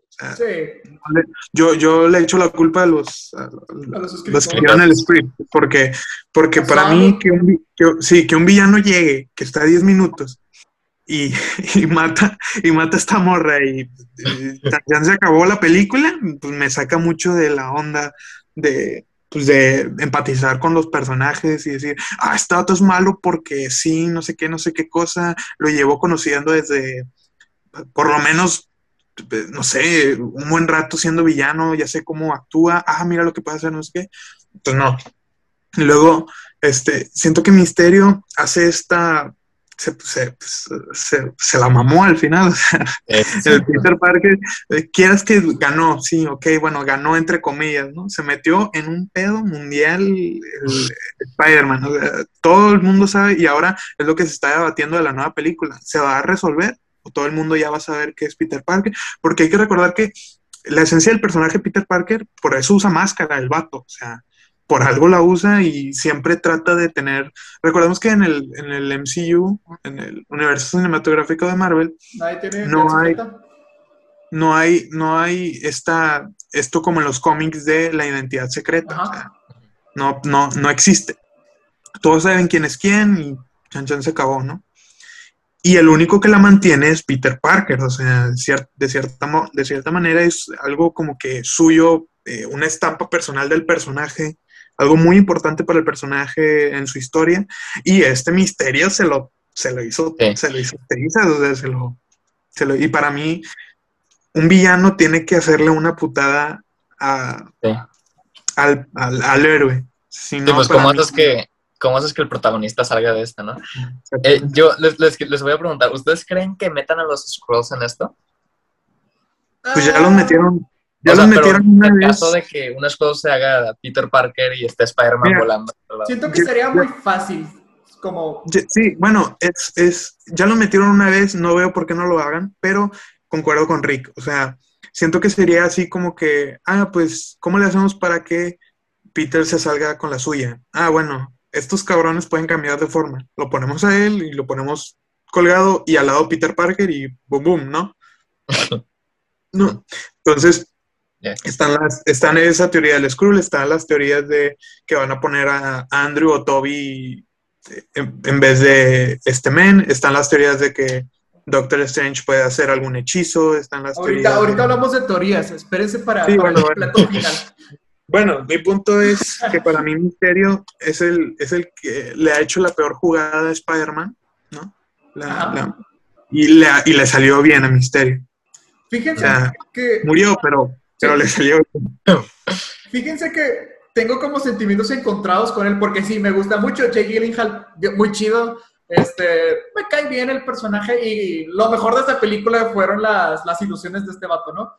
Este, pero, ay, como que eso de, del multiverso que era fake y como que no me lo termino de comprar ahí, o sea, como, vaya, como que todo eso y también cómo se relacionó con Shield así nada más, o sea, de que la organización súper secreta y todo lo que tú quieras, como un vato así les llegó con una mentira y siento que se lo compraron muy fácil, ¿no? Todo ese, la mentira.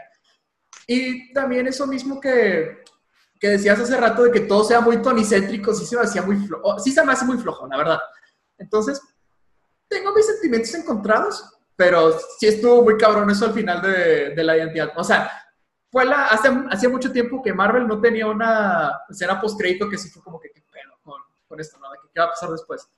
Porque aparte de eso ya nos habían puesto a, a J.K. Simmons otra vez como James Sí. Jason y era como que, oh, o sea, wow. Y si las cosas no se pueden poner más cool, pues ¡pum! La identidad secreta. Entonces, eh, pero mi villano favorito, sí, me gusta mucho el Doctor Octopus, pero el buitre, el buitre me termina de volar más. Mm. Sí, se me hace de los, bueno, no es como que tenga mucha incompetencia, pero de los mejores villanos de, de Marvel, del universo, este, se me, a mí el buitre se me hacía como que muy pedorro de que, pues, finalitas y ya, o sea.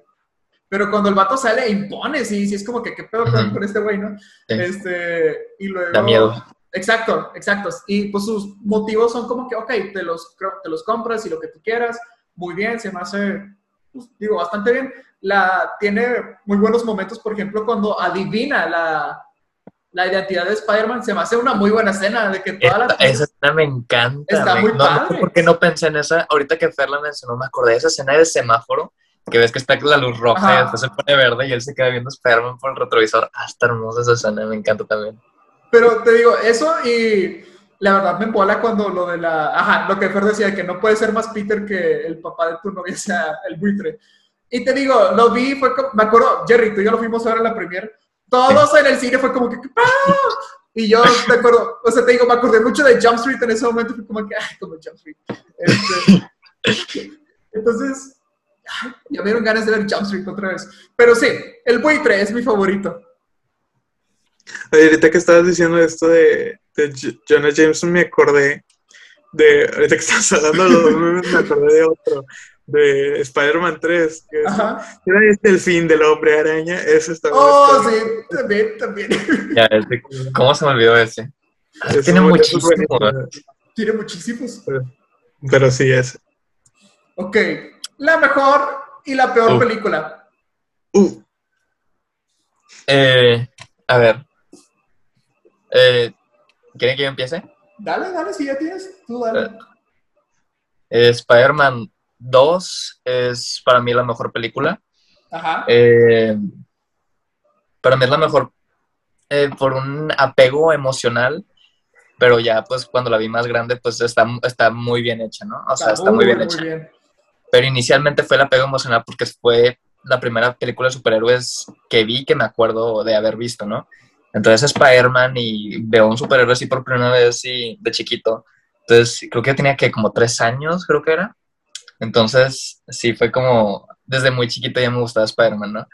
Entonces eso y tiene muy buen villano, tiene muy buenos memes, muy buena historia, buen ritmo. Me gusta mucho esa película. Sí. Eh, la peor película, creo que estaba entre The Amazing Spider-Man 2 o Spider-Man 3. Creo que voy a decir Spider-Man 3.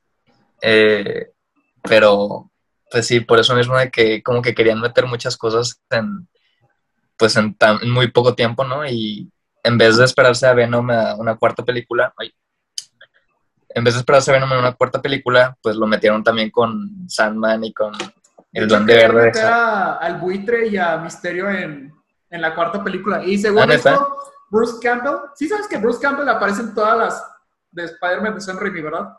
sí. Eh, ah, ya. Sí, sí. sí, sí, sí. increíble hombre. De hecho, oh, oh, oh, oh, hablando de villanos, el vato, el vato en, una, en una entrevista, Bruce Campbell dijo que él era el peor villano de Spider-Man. O sea, de que el, vaya, como el mejor villano de Spider-Man. Porque Sí, él decía, yo siempre lo detuve, o sea, yo siempre detuve a Spider-Man. Sí. Por ejemplo, en la primera película, cuando esto de, de que le cambia el nombre, de que Peter dijo, la araña humana, y luego el vato de que no tienes ingenio. No manches, es él. Ah, Ajá, y Sí. luego de que le cambia el nombre, y pues también como que lo, lo bautiza, ¿no? Y luego en la segunda, de que el vato llega todo No ilusionado, que, ajá, a la obra, y es como que, o sea, o sea, no, güey, no puedes entrar, ni modo, vete. Y luego en la tercera también como que le está- lo está fregando con todo esto de, del anillo en El anillo. restaurante. Ajá, en el restaurante. Entonces Sí. es como que, pues, sí, cierto. Ah, ot- otro, otro meme. ¿Cómo llegó eso? Es- Son unas joyas esas películas nomás por los sí, memes. sí. Pero, oh, ahora sí, este, la- mira, fíjate que yo pienso que la tercera, sí, a lo mejor no vivió la expectativa y aparte venía de la segunda. La segunda película de Spider-Man no solamente es como de las mejores películas de Spider-Man y no solamente es de las mejores películas de superhéroes, sino este, en un podcast estaba escuchando que, no me acuerdo qué página, pero que sí dijo que Spider-Man 2 desde las mejores películas de, o sea, de este año fue respectivamente de las mejores. Y la neta sí tiene, pues, la, la, neta no me cabe la duda de por qué. Y mira, yo en un principio te hubiera dicho que Spider-Man 1 es mi favorita por, el apego emocional de que, pues sí, fue cuando yo conocí a Spider-Man, pues, mi superhéroe favorito, ahí lo vi, ahí me enamoré de, de su historia y de todo eso, ¿no? Pero ahorita hace poquito que Netflix volvió a poner la, la segunda, sí está muy buena y yo sí la convertiría en mi favorita y seguida de, de ¿cómo se llamaba? De Into the Spider-Verse, también está muy buena. ¿Y cuál es la peor para ti? O la peor. Te digo, Spider-Man 3 no se me hace realmente mala. Hace mucho que no la veo, pero no se me hace realmente mala. Ay. Fíjate, irónicamente, en algún momento yo consideraba que la, la segunda del sorprendente era mi favorita y la vi hace como un año más o menos y sí vi que estaba muy pedorra. Sí, vi que estaba muy pedorra. Mm, yo, yo concuerdo con ustedes también. O sea, la, la, siento que, que eh, hay un factor muy importante para decir cuál es la mejor película de Spider-Man, es que no se encasilla, o sea, es una película de superhéroes, sí, pero si no se encasilla solamente en ser una película de superhéroes, es mejor película, simplemente. Es lo que pasa, por ejemplo, lo que yo veo para mí cuando, cuando hablamos de todo el, el, universo cinematográfico de Marvel y digo que para mí la mejor película sigue siendo eh, Winter Soldier. Siento que es una película muy de superhéroes, pero siento que si se la presentas a alguien que no le gustan los superhéroes, es una super película de acción impresionante, sí, súper chida, o sea, sí, sí, sí, de, espías y de, de, peleas y de acción y de explosiones, o sea, está muy bien hecha y por eso trasciende muy bien y envejece muy bien. Y lo que pasa con Spider-Man 2 es eso también, o sea, tiene muchas características que las, tiene su casilla, obviamente, de superhéroes, pero la, puede ver más gente y le gusta mucho la actuación de los personajes, le gusta mucho este, el sentido que le dan, eh, las, todas las escenas están muy bien hechas, te digo, este, la, relación de Harry y Peter en esa película está muy cool también. Este, todo todo, las cosas que quiere hacer Doctor Octopus y, y cómo razona las cosas, este, es bien interesante de ver, ¿no? La escena, o sea, Sam Raimi es muy popular por hacer películas de terror. y, la escena es, y la escena y la escena de la del hospital. De la del hospital está muy bien hecha, o sea, si tú ves eso de chiquito, te cagas en los pantalones, te cagas en los pantalones, te da miedo. La, china está rasgando el piso, o sea. Sí. Oh, ¿Notaron el, el, la referencia a Evil Dead cuando levantan la, la sierra eléctrica? ¿Han ah, visto Evil Dead? Yo no he visto Evil Dead, pero. ¡Qué vergüenza! es, o sea, Evil Dead creó el subgénero de películas de terror en una cabaña en el bosque. O sea, por favor. Es, muy, es muy, mítica y, y, Sam Raimi lo hace muy bien y demuestra que lo puede hacer muy bien, ¿no? Y le sale muy bien, al final sí, de todo. Sí, sí, sí. sí, sí. Por ejemplo, yo, por ejemplo, concuerdo con ustedes, la 2 es muy icónica y, y creo que es como que la de todas las películas de Spider-Man, como que la más disfrutable de ver después de tantas veces. O sea, siento que si veo la 3 no la puedo ver casi ya nada porque me cansa. La, la 1 la uno y la 2 de Garfield, si, estoy, ah, veo un pedacito de una escena que me gusta. La de Tom Holland, las, de las, del, las del UCM, las veo cuando quiero ver cosas del UCM, o sea, cuando quiero ver cosas de Marvel. Ah, no me acuerdo qué decía este personaje que sale también en no sé qué. Ah, bueno, voy a verla para refrescar mi memoria, no sé qué. Y siento que esta dos de Sam Raimi es muy, está muy bien hecha. De todos los lugares que los veo, sí, la, creo que me la pongo ahorita y la termino de ver, no salto a ninguna parte y estoy así picado, ¿no? Me pico. Y me pasa lo mismo con la de Into the Spider-Verse. O sea, creo que es una muy. De hecho, pues ganó el Oscar a mejor película animada. Tú me vas a decir que una película que no gana el Oscar a mejor película animada es mala película, pues no. Es ah, pues, de hecho, Spider-Man la segunda creo que fue la primera película de superhéroes en ganarse Oscar a mejores efectos, pero fue la primera Sí, superhéroes. ganó mejores efectos especiales. Este, pero pues esta película animada de Spider-Man pasa mucho lo mismo. Es una película de superhéroes, es una película de animación, es una película de acción, de comedia. Este, si la llevas, va un niño que no sabe quién es Spider-Man, le va a mamar Spider-Man ahora, o sea, va a querer ser Spider-Man 100%. Sí. Este, es una película eh, muy, como que muy, muy, muy especial y muy única en su género, que es la animación. O sea, está Oh, sí. como que muy, muy diferenciada a todas las demás. Es un estilo muy diferente que nunca se había hecho de esa forma. Y, sí, esas dos para mí están en el puesto número uno, lo comparten ahí.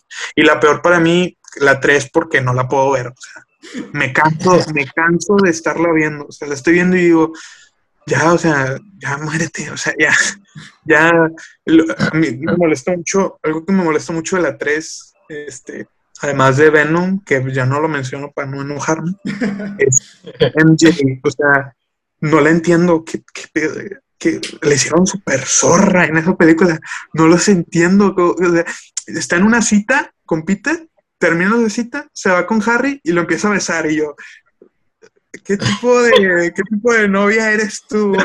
Fíjate que No estaba escuchando, estaba escuchando un podcast y estaban hablando, el que te decía hace rato es el de, se llama Está OK, es de Sergio Muñoz, es- tiene un episodio donde habla sobre las primeras tres películas.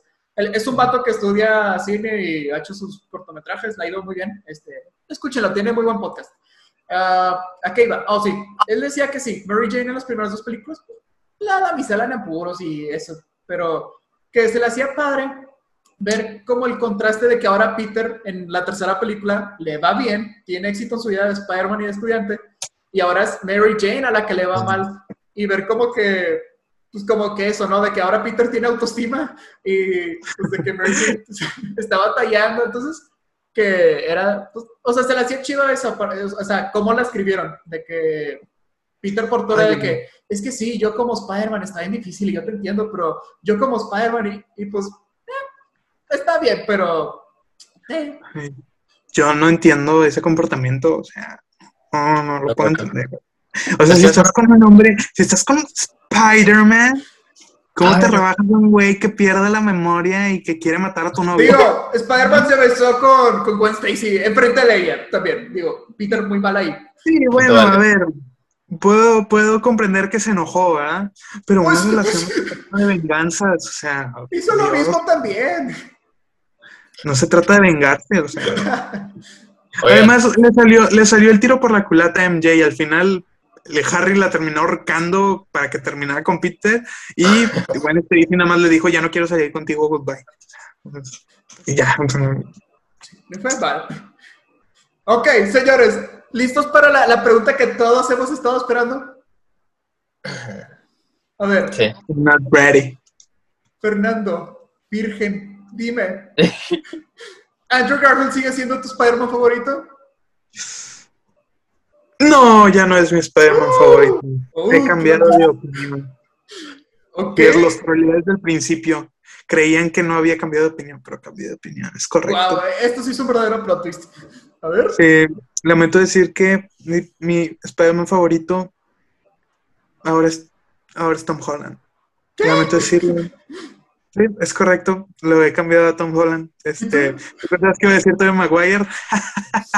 Cosita, cosita. No, para mí Tom Holland, eh, no sé, siento que yo he leído ya, eh, porque se me terminó el contenido multimedia de Spider-Man. Este, me empecé a leer algunos cómics. Yo no sé leer cómics, no sé dónde empezar, dónde Es que, terminar. espera, un paréntesis, nomás para que la gente sepa lo, pues no sé si de- decir obsesivo o in- increíble. Sí, debe ser un poquito. El, el talento, es que este vato se echa toda la serie que tú la, la serie que tú quieras, la franquicia que tú quieras, se la puede echar en un día. De que, A ver, es si me Como pico. debe ser. Si algo, me, si algo me gusta, lo tengo que terminar porque me encanta. Y después de que lo termino, tengo que seguir viendo cosas, y, porque si no, me aburro y ya no lo veo. ¿no? pero por ejemplo me dijiste que te echaste todo Star Wars, de que todas las películas, todas las series, Sí, todos los libros. Mira, todo el universo de Star Wars en mi, mi primer, mis primeras dos semanas o tres semanas de Disney Plus. Ajá. la primera- me compré la membresía de un año. Dije, este año va a ser Super Marvel, aquí se viene papá, voy a estar... de- y la verdad vale la pena. Sí, Este, sí, sí, sí. entonces dije, mientras sale lo de Marvel, que no va a salir hasta el 15 de enero, me acuerdo que se estrenó el primer episodio de WandaVision, Así es. dije, me voy a ver todo lo que pueda de Star Wars, todo. Entonces, ¿qué hice el- los primeros dos días? O sea, el primer día me terminé ocho películas, siete películas de Star Wars. Luego me termi- terminé en el segundo día, terminé las que me faltaban, las películas que me faltaban. Luego me vi eh, todo Clone Wars, toda la serie animada de Clone Wars, que estuvo larguita, me tardé como una semana y media, algo así. Oh, eso es este- mucho para ti. Sí, no, es que está pesada, es pesada de verla porque hay mucho relleno y cosas muy aburridas. Este, después de verla, me vi Rebels, todo Star Wars Rebels, este, que es otra serie animada bastante larga, y me tardé también como una semana. Este, después me vi The Mandalorian, las dos temporadas. Eso sí me lo terminé en un día y medio, algo así. o sea, Sí. me lo vi seguido así. tu, tu, tu, tu. Eh, y creo que ya fue todo lo que vi. Este, después de eso me empecé a leer los libros y los cómics de Darth Vader. Los, los cómics de Darth Vader están muy chidos, se los recomiendo. Este, pero me los empecé a leer ahí en internet donde los encontraba. Me terminé el juego, esto no sé si te lo conté rico no, pero No. eh, me descargué el juego de Jedi Fallen Order de Star Wars. Ajá. Este, me lo terminé en ches, tres días, algo así. Ah, este Lo terminé también. Eh, me descargué el juego de uno que se llama. eh, ah, no me acuerdo cómo se llama. También es de EA. Es un shooter de primera persona este, que, que tiene Star Wars. Ajá. Este, bueno, tiene un modo historia, también me lo terminé, o sea, todo lo canon, todo lo canon lo digerí, o sea, ahorita si me preguntas algo de las cosas canon, porque de Legends no sé nada, este, de las cosas canon puedo intentar acordarme de cosas, pero sí, o sea, me vicié can- canijo, ¿no? Entonces, sí soy un poquito obsesivo con cuando, cuando me gusta algo, ¿no? O sea, cuando me gusta más. algo y siento que está cool, digo, ¿sabes qué? Le tengo que entrar a esto full, full, full. Ahorita, por ejemplo, ya no veo nada de Star Wars, ni me interesa, no quiero saber nada de él, hasta que salga otra cosa nueva y me pica de nuevo, ¿no? Pero, pues así estoy yo, estoy un poquito enfermo, ni modo, ¿qué le hago? Y con Este, Spider-Man. Con Spider-Man, y con Spider-Man, perdón, Jerry, ya voy a terminar. Dale, dale, dale, Este, dale. con Spider-Man cambié a Tom Holland porque leí un poquito de los cómics de las historias de Steve Ditko, este, de los primeritos, que están bien hechos, no son para mí, pero están bien, están cool. Vi unas cosas del Spider-Man Ultimate, que es de las cositas más nuevas.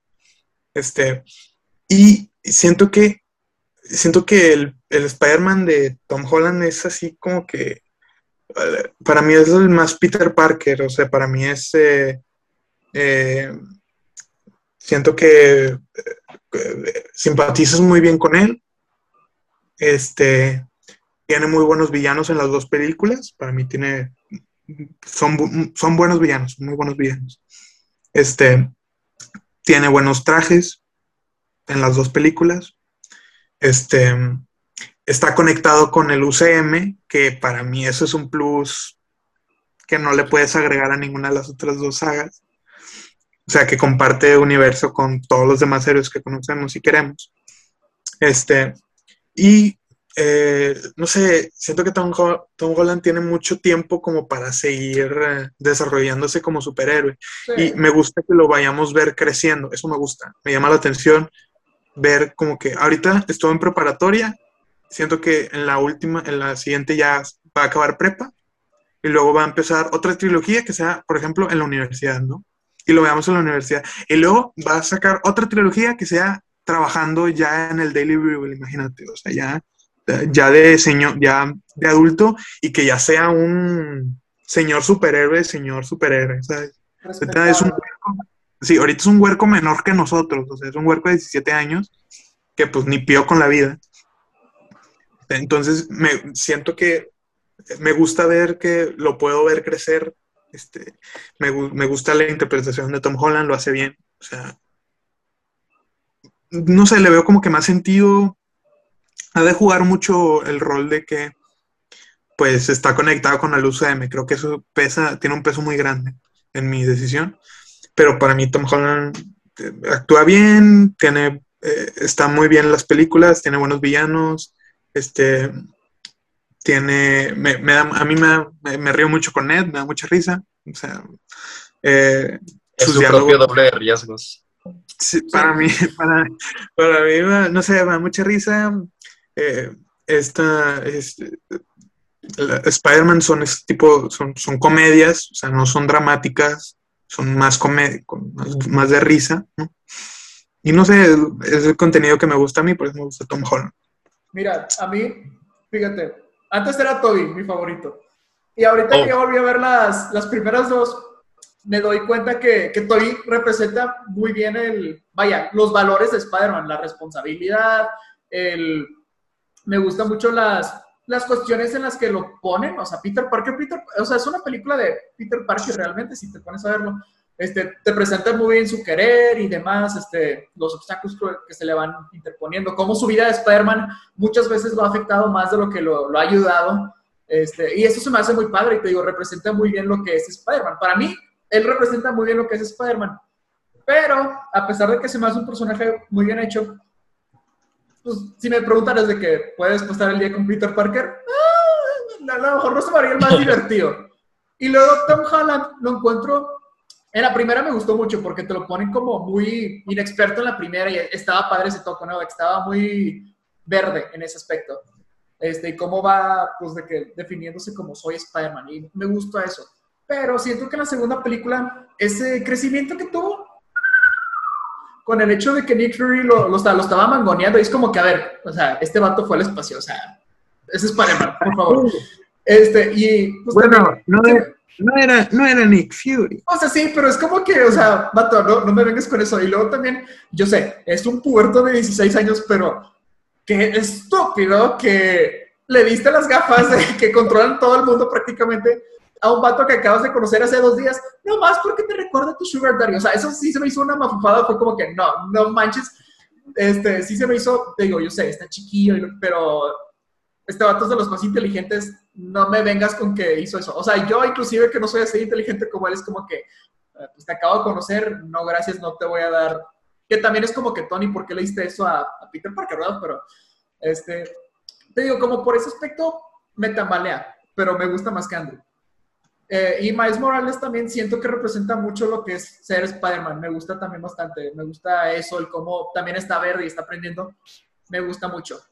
Pero el mejor Spider-Man de todos los tiempos es nada más y nada menos que Peter Parker del espectacular Hombre Araña. Él sí lo tiene todo. Tiene el humor, tiene la, la ñoñeza, tiene el sarcasmo, tiene...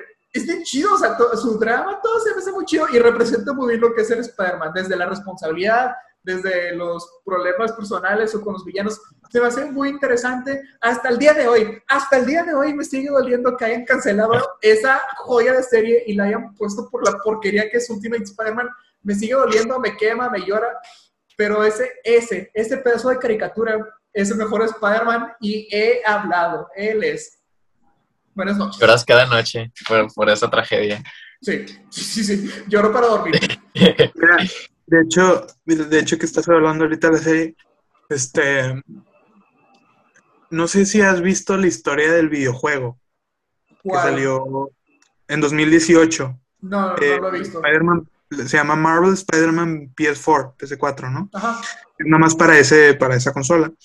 Yo no tengo un PlayStation 4, entonces yo nunca he jugado el juego, pero me vi el, el walkthrough, o sea, que es el todo, pues, todo el juego, ¿no? Quien se graban cómo se hacen todo el juego y lo suben a YouTube, ¿no?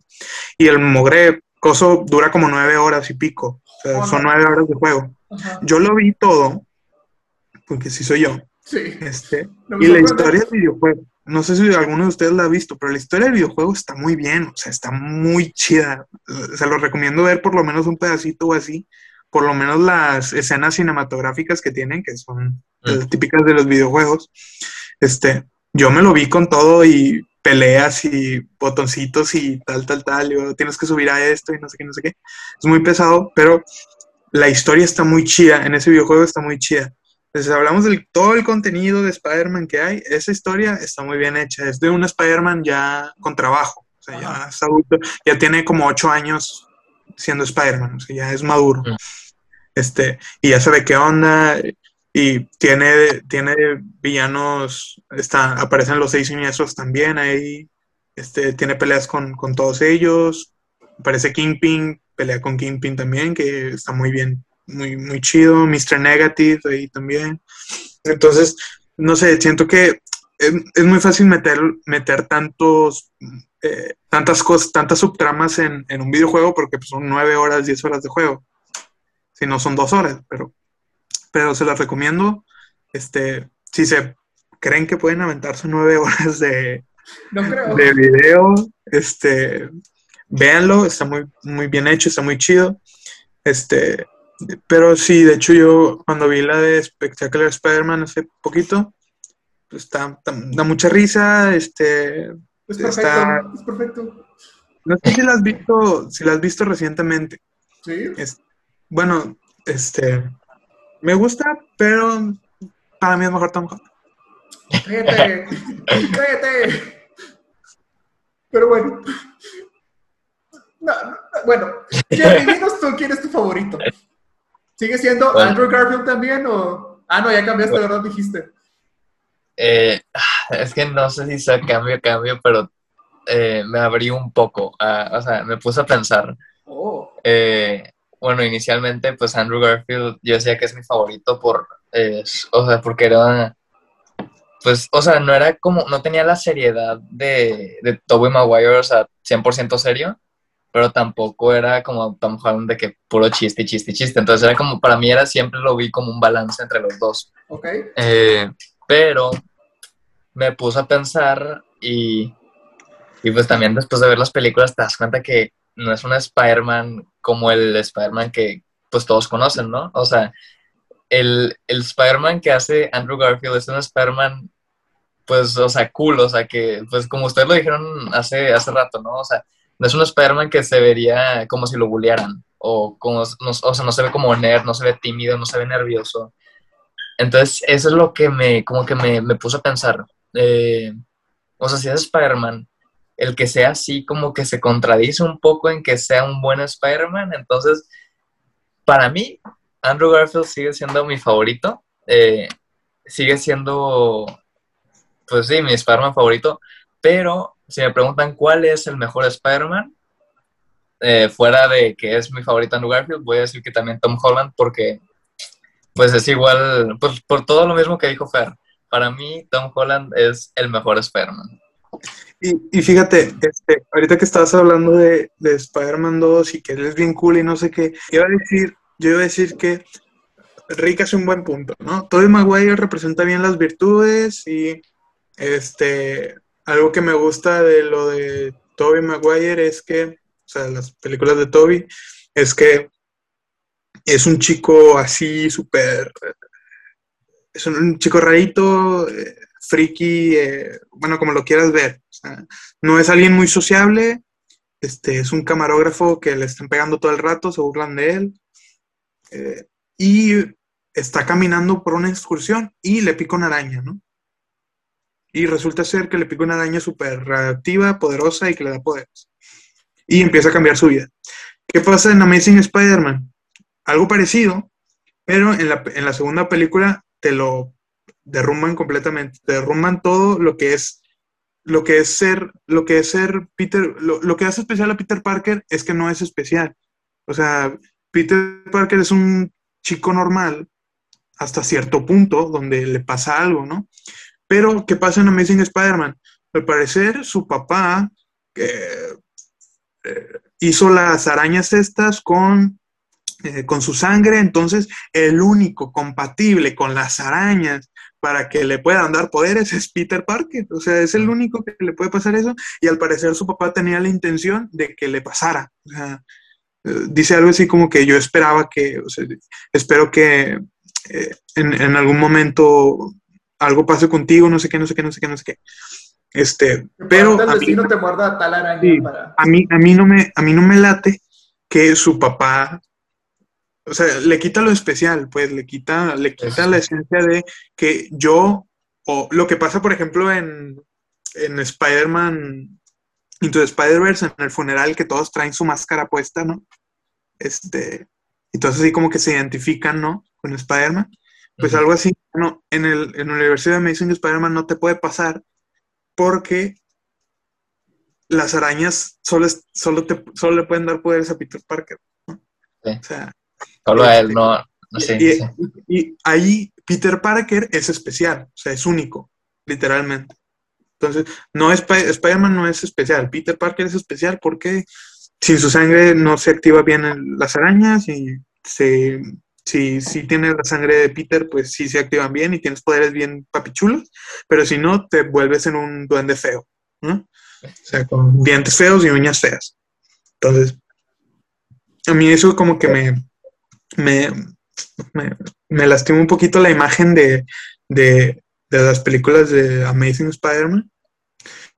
Y por eso me voy un poquito más con, con, con el Spider-Man de Tom Holland, que, eh, que me encanta, a mí me encanta, me fascina la convivencia que tiene con Iron Man, me gusta mucho. Este, me gusta que, me gusta que, me gusta que sea cómico, a mí me llama la atención, me gusta, o sea, me da risa, Es que- me da risa.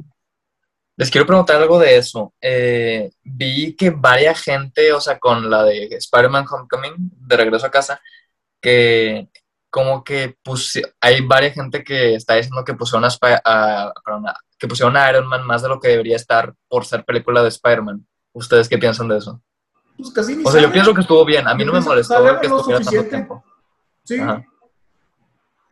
Yo no pienso que salió excesivo. Yo creo que los momentos más importantes no, no estaba Iron Man para mí. En los momentos más importantes de la película era Peter Parker contra la- lo malvado. O, eh, Iron Man está ahí como una figura paternal, dos como maestro, ¿no? Algo así, parecido, como guía. Sí. Es para, ah, recuerda, recuerda- hay que recordar que Homecoming está situado un poquito después de Civil War. O sea, una nadita. No Sí, sé cuánto, si serán días o un mes, algo así. Pero en Civil War se dice que Peter Parker lleva seis meses como Spider-Man. Quiere decir que este dato tiene siete meses, seis meses con poderes, ¿no? Y llega este multimillonario y le da un traje de tecnología súper avanzada. Mm, No, la verdad yo no espero de nada de un vato de 16 años con una pedazo de tecnología súper avanzada, con poderes que pueden matarte de un golpe. ¿Me explico? O sea, yo me entiendo que necesita a un maestro, a un guía, a alguien que le diga cómo se hacen las cosas. ¿no? Ujú. Y en los momentos, para mí en los momentos que sale Tony, eh, son momentos de crecimiento para Peter, o de enseñanza, pues. Ujú. En el sí. momento del, del crucero, es un momento de enseñanza. E- y en el momento final, cuando lo invita a ser un vengador, es un momento de, de- un poquito de maduración de, de Tom, ¿no? de, Sí. de Peter, que dice, ¿sabes qué? Esto no es, eh, todavía no, no es mi rol todavía.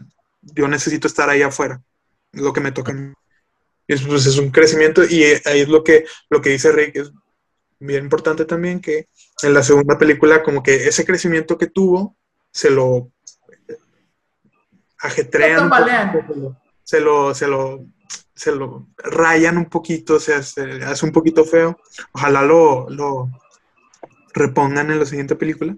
Oigan, y hablando de... ah, bueno, perdón, termina tu idea, termina tu idea. No, sí, era eso, o sea, siento que, siento que mm, la, la relación, la relación con el UCM nutre mucho a, a Spider-Man, o sea, siento que le da como que mm, más, más, más de dónde agarrarle y no es tan limitado.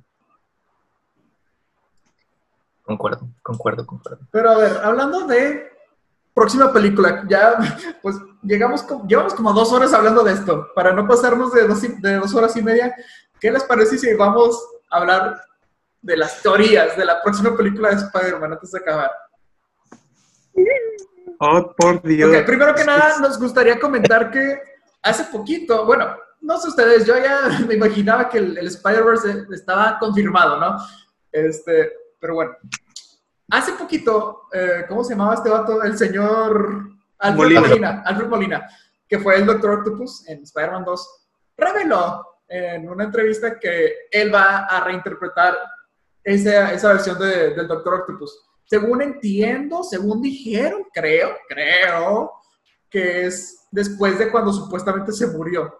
Este, Sí, o sea, él, él dice en la entrevista que es con Variety, que Ajá. es Variety, o sea, no es un medio ahí tofofo, no, es, es el Variety. Este, lo, lo entrevistan así, el vato con sus dos, sus dos tanates dice que es el Doctor Octopus de Spider-Man 2 y que John Watts le dijo que su, o sea, el vato como que en la entrevista él dice como que estaba preocupado al principio porque no sabía cómo lo iban a revivir, o sea, Ajá. pues está muerto, ¿no? Y John Watts lo que le dice, algo así le dice, eh, la realidad es que en este universo nadie muere nunca. Es que, fíjate Ajá. que no, no tendría sentido eso. O sea, lo dijeron y es como que no, no me lo compro porque, mira, ok, digamos que lo rescataron en ese momento que se estaba ahogando. Ok, pero el vato cumplió con su arco y volvió a ser bueno al final. Como que no, se me haría raro que te lo volvieran a Sí. poner como mal. Eso Pero- es lo único sí, que lo o sea, veo. es, es algo que se está debatiendo mucho, que es- se- la gente se preocupa porque no quieren que les ensucien al personaje. O sea, está muy bien hecho Doctor Octopus, terminó muy bien, y la gente no quiere que por meterlo por hype, o sea, porque es por hype, por, por- para complacer a los fanáticos, este, no quieren que ensucien la imagen que tienen del personaje. Yo lo que creo que puede ser es que, no sé, o sea, yo creo que pasa eso, se cae en el río, mm, tal, tal, tal, multiverso, chicachín, chicachán, este, llega a la tierra de Tom Holland, eh, quién sabe cómo se entere, si por Electro o por otra gente, que también se confirmó que Electro va a estar en esta película, este, se entere, quién sabe, de que existe el multiverso. Y recordemos que en esta película de Spider-Man 2, Doctor Octopus está muy trastornado porque se murió su esposa. O sea, este, es una, es una parte esencial del personaje, es muy clave, ¿no? Este, y recordemos que culpa a Spider-Man de que haya muerto su esposa, literalmente. Dice, "Pa- si, lo- si no lo hubiera pagado, todo hubiera salido bien, mi esposa estaría bien, hubiera completado el trabajo de mis sueños, tal, tal, tal, tal, tal. Y todo es culpa de Spider-Man y por eso la trae contra este men, ¿no? Al final, eh, en Spider-Man 2, Peter se revela contra Doctor Octopus, se quita la máscara, este, y eso es lo que le pega, le dice una frase, ¿no? Que le dijo De Doctor que hay que dejar nuestros sueños por, o sea, por el bien, algo así le digo. Exactamente, algo así le dice una frase súper, súper acá mo- motivacional, y Doctor Octopus dice que, ah, sí, de que soy bueno, ¿no? Y se tira, se tira y tal, tal. Entonces yo creo que puede ser algo así como que el vato se entera que existe un multiverso, el vato es súper inteligente, ¿no? Doctor Octopus es de las mentes más inteligentes de Marvel. Este, se entera que hay un multiverso y se entera que ay, si el vato pudo salir de un multiverso y hay otro Spider-Man, eso quiere decir que, Hay otra rosa, puede que hay un- ser algo puede así. que hay un multiverso donde él esté muerto y su esposa no. Ajá, Algo así. ajá. O sea, está Y diga, interesante. Puedo, puedo, puedo, como lo que pasó con Kingpin en, Sí. en Spider-Verse. Algo así puede ser perfectamente, ¿no? Como que tenga sentido, porque Ajá. yo concuerdo contigo, siento que traer a Doctor Octopus en ese punto es como que el vato ya es bueno, o sea, Es un retroceso para el personaje. exactamente, es así como que el vato ya pasó por esta parte, eh, esta etapa rebelde, mala, maléfica, y lo estás volviendo a... Y por A poner ejemplo, ahí- Electro no, no, vaya, Electro se quedó como malo, pero se murió también, entonces es también Bueno. que lo que me rompe un poquito. Mira, lo único que se sabe, lo único que se ha confirmado, porque es- esto, esto ya es confirmación por, por Molina, Ujú.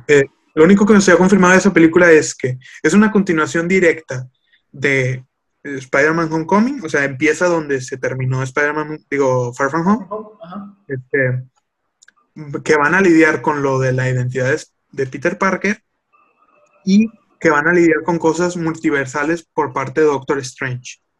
O sea, va a aparecer Doctor Strange, van a lidiar con cosas multiversales y van a hacer eh, cosas con la identidad de Peter Parker. Es lo que se sabe.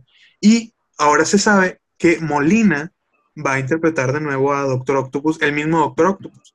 Ya se sabía que Electro iba a salir, pero no se sabe si es el Electro de Amazing Spider-Man, no se ha dicho, o el electro, un electro de ese universo o el electro de otro universo. Lo único que dijo Jamie Foxx es que ya no va a ser azul. Ah, pues Sí. Es lo único que dijo, dijo, esta vez no voy a ser azul. Y ya. Lo único que se sabe, entonces, este, yo creo que sí, esto de, de Doctor Octopus como que ya confirma el, el Spider-Verse, así es- sería muy raro así que Pues traigas Foxx- a Doctor Octopus Ajá. y no traigas a Tobey Maguire. Es que también siento que hay un problema en cómo. Es que, ah, mira, yo pensé cuando salió la segunda película que la película se iba a concentrar en lo del juicio y otra cosa, ¿no? Este, pero luego siento que, al parecer, en esta película te van a presentar lo que es el multiverso, al parecer, a menos que en Loki o en alguna cosa pongan algo, pero según yo tengo entendido que en esta película sería donde por primera vez exploremos lo que es el multiverso. Y siento que se me haría raro, siento que sería mucho, por de que muchos personajes, que si el multiverso, que si esto, el, que si el juicio, siento que ya sería mucho. Y siento que se aprovecharon otras oportunidades para presentártelos. Spider-Man 2, este, WandaVision, o el, mismo cha- chasquido de Thanos. Entonces, mm, me, se ay, no sé, o sea, el cómo lo presenten, siento que tendría que ser muy, algo muy lógico, algo muy creíble, no, no que pongan cualquier mafufada. Siento que,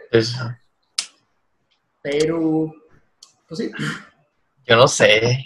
O es lo único que me pica.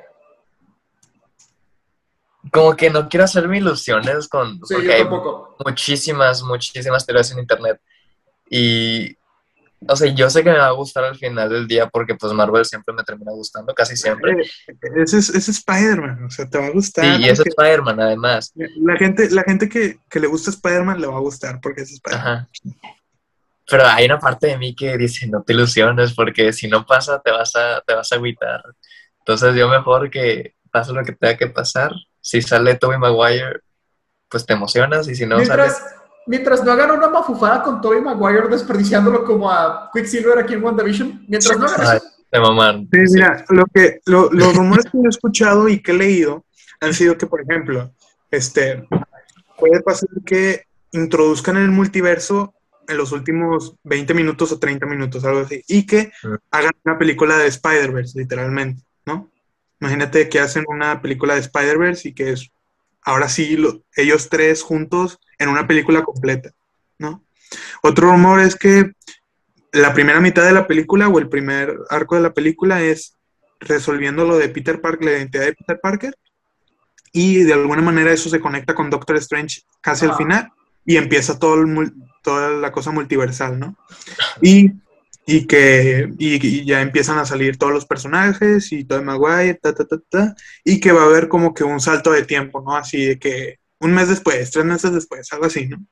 Este, y ya empieza toda la cosa de Doctor Strange y el multiverso. Otra cosa, este, ¿qué más? Pues yo creo que tienen, sí, como dice Rick, o sea, tienen que tener como que mucho cuidado este, para que no hagan un Spider-Man 3, literalmente. sí, sí, sí, sí, porque siento que es Para mucho. que, para que se fijen en algo y que ese algo lo hagan muy bien, porque la- esa es la fórmula Marvel, ¿no? Tener un villano y ese villano es para toda la película y hay que derrotar al villano. Y le ha funcionado bien a Marvel. Que no se les ocurra tan ahora eh, meter a siete villanos, a seis villanos, y derrotar a seis villanos con subtramas, su- con seis subtramas. Ajá. No, o sea, Mar- Marvel lo que ha hecho bien es que vamos a concentrarnos en un malo, buitre. Vamos a concentrarnos en el siguiente malo, misterio. Vamos a concentrarnos en el siguiente malo. Ahora, ¿quién será? Este, unos dicen que puede ser Kraven el cazador, otros dicen que va a salir William Defoe haciendo de Duende Verde otra vez, pero en el universo de Marvel. O sea, A ver, va a yo ser te el- tengo una pregunta. ¿Ustedes Ajá. creen que Daredevil vaya a salir, que Matt- el Matt Murdock que todos No creemos y creo que- no- yo no creo que Daredevil, pero Matt Murdock sí. Es que, mira, yo pienso esto. Habían dicho que She-Hulk iba a ser como una abogada de superhéroes, entonces veo cómo ella podría encajar. Pero la neta no la quiero ver a ella, quiero ver a mi Daredevil ahí. Yo también pienso que sí sería como Matt Murdock, nada. pero con eso, con eso. El problema sí. aquí es que siento que él, o sea, la esencia de la serie de Netflix no encaja con, pues, con No Tom. Holland. Ajá. Entonces, Sí, eso. Lo que, lo que yo creo que pasaría ahí es que lo sacarían nada más como para confirmar. Matt Murdock volvió como Daredevil, ¿no? Así Yo como que lloraría, sí. para que, todo- para que todos nosotros digamos de que, ah, de que está en el universo cinematográfico de Marvel. Y pues, y- él- si él está, entonces puede que regrese también eh, Kingpin como este Oh, sí, sí, sí. D'Onofrio que lo hizo, este, que lo hizo, que lo hizo espectacular y puede que también regrese Bernal con Punche, o sea, eh, yo creo que si hacen algo con Daredevil en esta película va a ser como que, ah, un toquecito de, de- un poquito, ¿no? Un poquito Ajá, de sí, sí, esto sí. para que los fanáticos digan de que, ah, perdió en todo mi dinero, ¿sabes? Sí. Sí, o sea, eh, entonces yo creo que si, si lo meten aquí, tiene lógica meter a un abogado de superhéroes, este, tiene lógica meter a Matt Murdock ahí, este... Es que más bien no- no siento es- que, que encaja, por lo que dijeron de She-Hulk, yo creo que más bien encaja ella y aparte como Matt Murdock, pues no es un abogado de renombre, entonces me gustaría, todo mi ser quiere Sí. verlo, pero no me lo imagino tanto. Ahora, ahora, lo que yo veo con el problema de She-Hulk es que, a ver, She-Hulk, mira, entendería más si nada más introdujeran a, a- a Jennifer Walters, creo que se llama así, She-Hulk es su nombre, ¿no? Es la prima de Bruce Banner. Ajá. Entendería más que la introdujeran así como abogada, no como She-Hulk todavía. Sí, sí, sí. Porque siento que le tienes que dar mucho trasfondo al ver a una abogada de dos metros y pico verde. Y eso lo van a hacer en su serie el, el año que viene. Pero siento que si la metes así verde, de- literalmente, eh, si la metes verde de, de esta película, pues todos van a decir, pues qué pedo, ¿cuándo pasó esto? ¿Quién es esta, quién es esta esposa de Bruce Van, de Hulk? Sí. todos van a ser así como que qué pedo. Pero si la metes como humana, sin ser She-Hulk todavía, puedo, puede ser como que un guiño bueno, ¿no? También es interesante eso. O sea, decir, ah, mira, cuando ya salga la serie de She-Hulk, vas a decir, ah, esta es la que estaba representando a Peter en el juzgado, ¿no? Algo así. A ver qué pasó con ella, ¿no? Y resulta ser que es prima de... Imagínate, pues puede ser algo así. eh, Peter necesita un abogado eh, y Hulk le recomienda a su prima, ¿no? Ajá. Entonces llega eh, Walters y lo, re- lo, lo pone ahí con o sea, su representante, ¿no? Y taratín, taratán, acaban sus business, se va a ella, le pasa algo a ella, Hulk le tiene que donar sangre y empieza She-Hulk el siguiente año. Eso pues, también puede ser, ¿no? Sí. Pero nadie quiere eso, quiere, todos quieren a. Sí, Entonces, sí, sí, sí, sí. todos, todos quieren a Daredevil. Yo voto, yo soy Team Daredevil, quiero que salga Daredevil. O sea, Yo sí vi teorías de que iba a salir, pero pues no sé. Sí, me, encanta. Charlie Cox, o sea, hace muy bien. Impresionante. Yo creo que, además, es muy icónico el dúo Daredevil y Spider-Man. Sí, eso sí es cierto. Eh, por fin podríamos ver a Daredevil con su bastón colgándose por las por Hell's Kitchen, ¿no? Siempre lo veíamos como que corriendo, caminando y nunca sabíamos cómo llegaban las cosas, pero llegaban. Es que Y te ahora digo, siento que no encajan bien esos mundos, también es otro Bueno, factor por esa, el que lo esa digo. ya va a ser, esa ya va a ser tarea de Kevin Feige, yo creo. O sea, va a ser tarea de a ver cómo eh, tenemos, nos quedamos con la esencia de Daredevil que tanto gustó y que tanto el público lo quiso mucho. Y cómo lo metemos a este universo, cómo lo encajamos. Yo creo que lo pueden hacer. O sea, pueden encontrar una forma. Si, si alguien lo puede hacer es Kevin Feige, que ha hecho maravillas. Entonces, yo creo que lo pueden hacer. No sé cómo, no tengo ni idea. Este, pero ojalá lo hagan. Me encantaría ver a, a Matt Murdock ahí. Yo lloraría.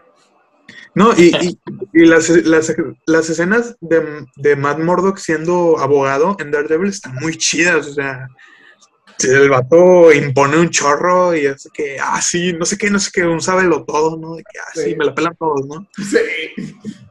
Eh, yo estoy bien, estás mal, culpable, ¿sabes? Entonces, este, además, eh, no sé, siento que estaría cool ver un guiño ahí de que Matt Murdock escuchando a Peter diciendo de que, ah, soy inocente y no sé qué, y le escucha el corazoncito que está diciendo la verdad y dice, ah, bueno, sí, yo te represento. No, algo así, ¿no? Me lo imagino. Y siento que puede funcionar. Entonces, no sé. A ver qué pasa. Sí, no, es una, es una, es, es impresionante la, cómo se lo están guardando, o sea, increíble. Ha- Han salido mini cositas ahí, o sea, están los, primero estuvieron los rumores, ¿no? Ajá. De que, ay, o sea, de que todos van a salir otra vez. ajá, sí, ¿no? Y luego, O sea, se, se empezaron los rumores por la publicación de Jamie Foxx, cuando dijo que iba a ser Electro, y el vato publicó en una foto de las 10 que publicó, publicó una foto de los tres Spider-Man juntos, ¿no? Sí. Entonces, de que, ¡ah, Spider-Man confirmado! Al final lo borró, obviamente, Ajá. pero de que, ¡ah, Spider-Man es confirmado! No sé qué, no sé qué, y ahí empezaron todas las cosas, ¿no? Luego, hace unos meses, este, bueno, seguían los rumores, unos medios dijeron que sí, otros medios dijeron que no, unos medios confirmaron a Andrew Garfield y a, y a Kristen Dunst, Ajá. Dijeron, no, sí, ellos están confirmados 100%, van a salir, no sé qué, no sé qué. Este, Tobey Maguire quiere más dinero, entonces Sony le tiene que dar más dinero, no sé qué, no sé qué. Este, luego salió hace unos, me- unos, unos dos meses, algo así, una publicación del doble de Andrew Garfield con el doble de Tom Holland, entonces todos dijeron de que, "Ah, no puede ser. no, También que, que la Holland". novia de Toby empezó a seguir a Tom Holland y a todos en, en Sí, Instagram. así. bueno. Y, y que Toby se, re- se reabrió el Twitter, una cosa así. Ajá. de que, ah, va a dar un anuncio de que es Spider-Man otra vez y no sé qué. Entonces, bueno, muchas cositas así chiquitas. Y luego salió esto de Alfred Molina hace unos días, que fue como que, ah, bueno, ya, gracias por, gracias por, o sea, sacas que Marvel todavía no confirma que Alfred Molina va a ser Doctor Octopus. O sea, ya ni Tom no lo- Holland no- los polió, ya ni para que Tom Holland no los Sí. sí. o sea, Marvel y Sony todavía no confirman que Alfred Molina es parte de la película. Y Alfred Molina ya confirmó qué es lo que va a hacer en la película, literalmente. Impresionante, no, no lo entiendo, pero bueno. Es que, de hecho, no, no tan relevante lo que decías, pero en otro podcast se me hacía interesante lo que comentaban de que estaría padre que trajeran, obviamente, a Andrew y a Toby, pues sí, la nostalgia y todo eso, y pues verlos juntos, ¿no? Sería como que... Pero algo interesante que decían, eh, que se llama el Club de los Amargados, donde también sale el, el que les comentaba hace rato, Sergio Muñoz, dijo que estaría chido ver a Toby, porque es Toby, ¿no? Pero pues también es como que la última película de él terminó como que muy así, de que Spider-Man 1, Spider-Man 2 terminó en un montaje chido de él columpiándose, todo épico, y la tercera terminó como que medio tristona, ¿no? De que con eso de que Harry y nomás va y baila con Mary Jane. Como que es, ok, la trilogía se acabó, pero es como que se acabó así nada más, ¿sabes? Entonces, dijo, estaría como que padre que le dieran una conclusión a, a su historia. Este, y Mm. también a, a- bueno, pues Andrew, pues, eh, pero también como que le dieron, ¿Cómo? ¿Cómo que Andrew? Pues qué. digo. pero pues dije, sí, estaría chido. O sea, mientras no la cajeteen con algo así, pero imagínense, regalote de Navidad tener a Tobey Maguire salvando a todo el universo de Marvel. Sí, es que también se rumorea, también se rumoreaba que eh, iban a sacar otra película del Spider-Man de Tobey Maguire. O sea, que después de esto y después de Doctor Strange, y decían, ah, en Doctor Strange también va a salir Tobey Maguire. O sea, como que se, rumoreaba mucho que lo iban a explotar así Bueno, que, que iba a salir Mephisto también y todo. Sí, bueno, Sí, o sea, eso es- por eso se llaman, por eso son rumores. sí. son cosas así. Este, y pues yo creo que vendería muy bien, o sea, si le quieren continuar una cuarta película con Sam Raimi y Tobey Maguire, creo que con ayuda de Marvel y de Kevin Feige, creo que lo harían muy bien. O sea, creo que lo, lo podrían, podrían darle un cierre, el cierre que necesita. creo Podrían hacerlo funcionar. Exacto, podrían hacerlo funcionar. Este, y no sería el fin del Hombre Araña. Entonces, Entendí esa referencia. entonces, entonces yo creo que, que, o sea, se me hace así como que muy, muy coincidencia. Sam Raimi está dirigiendo Doctor Strange. Tobey Maguire puede volver para Spider-Man y así como que Kevin Feige diga, "Mm, se me antoja una peliculita de Spider-Man 4. Vamos a hacerla. Boom, Spider-Man 4. Pues A mí no, lo sal- no ha salido ninguna imagen de Doctor Strange en las filmaciones y según esto ya se acabaron las Ya, filmaciones. ya terminaron, ya terminaron Ah. de rodar. Por todo lo que sabemos, Totalmente. grabaron Spider-Man 4 en secreto y no Doctor Strange. ¿Quién sabe? Probablemente sí. Ay, Dios sea, mío. Se confirmó que salieron los gemelos de Wanda en la filmación. Uh, de que en la filmación de Doctor Strange. Entonces, Ay, ¿qué pasa? es que siento que es un revoltorio ya. Quiero pensar que. Mientras lo expliquen Eso- con coherencia y con eso. Eso es el, eso es el multiverso, Rick. Un revoltijo de cosas. Bienvenido al multiverso, Rick. Bienvenido al multiverso. Pues bueno, pues a ver qué, qué resulta ser cierto de todo esto. No, no, no sé si quiero ver más a Tobey Maguire o a, a, a mi Matt Morton, no lo sé, pero Soy Maguire yo definitivamente. yo no sé, yo me morirían las dos cosas. Los dos, los dos. Los los dos. Que se traigan a todos. Este, Ay, Pero, Dios. pues bueno, este, antes ya de acabar, pues Fer, gracias por habernos acompañado. Fue- un muy buen episodio. Ojalá nos puedas acompañar pronto para cosa, lo que caiga. Muchas, muchas gracias por invitarme, chicos de El Rayo. Gracias Oh. a ti por privilegiarnos como el primer invitado del podcast. Este, Efectivamente. no pensé que llegáramos a invitar gente, pero qué bueno que iniciaste tú. Este, pero pues sí, eh, pues bueno, aquí creo que es el episodio 12, no, no lo sé, ya perdí la cuenta con esto de que no, no hemos hecho nada desde el, el Snyder Cut. Pero, pues bueno, ojalá hayan disfrutado este episodio. Este, ya saben que escuchen el, el podcast en, en Spotify o véanos en YouTube para que también gocen a- aquí a nuestro Flur. Eh, pues bueno, no sé si quieras a mi virgen, a mi querido virgen. a mi papi. No sé si quieras darnos tus redes para que tus, tus fans aquí te, te puedan escuchar, te puedan encontrar más de ti. Este, mm, solo tengo una, porque las demás ya lo- no las uso. Em, arroba Fer Santos Ron en Instagram. Síganme. Nunca subo nada. Síganme.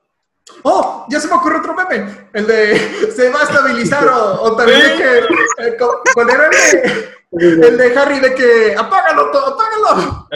Ha sido un placer, Otto. Sí. Es bueno, ¿no? Se está estabilizando. Sí. Bueno, ¿Cuál, cuál dijiste? ¿Qué? Sí, no, el de se está estabilizando. ¿no? Ah, sí. Calma, se va a estabilizar. está, está bueno. Ay, Toby, nos trajiste tanta felicidad y tantos memes. Pero bueno, Jerry, ¿a ti dónde te encontramos? Lo pueden encontrar en Instagram como JerryMTZ. Ah, ya me confundí. Ay, Ey, no, no, ahí no, lo- no dejo aquí en el link, sí. Sí. Pues, ya saben, a mí también me encuentran en los respectivos links de, de los comentarios.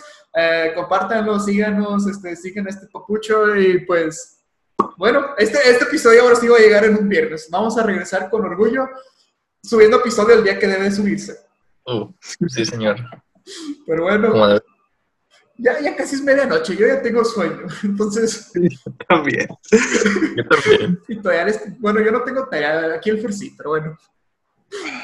Adiós. Pero bueno. Chao. Paz. El rollo. rollo.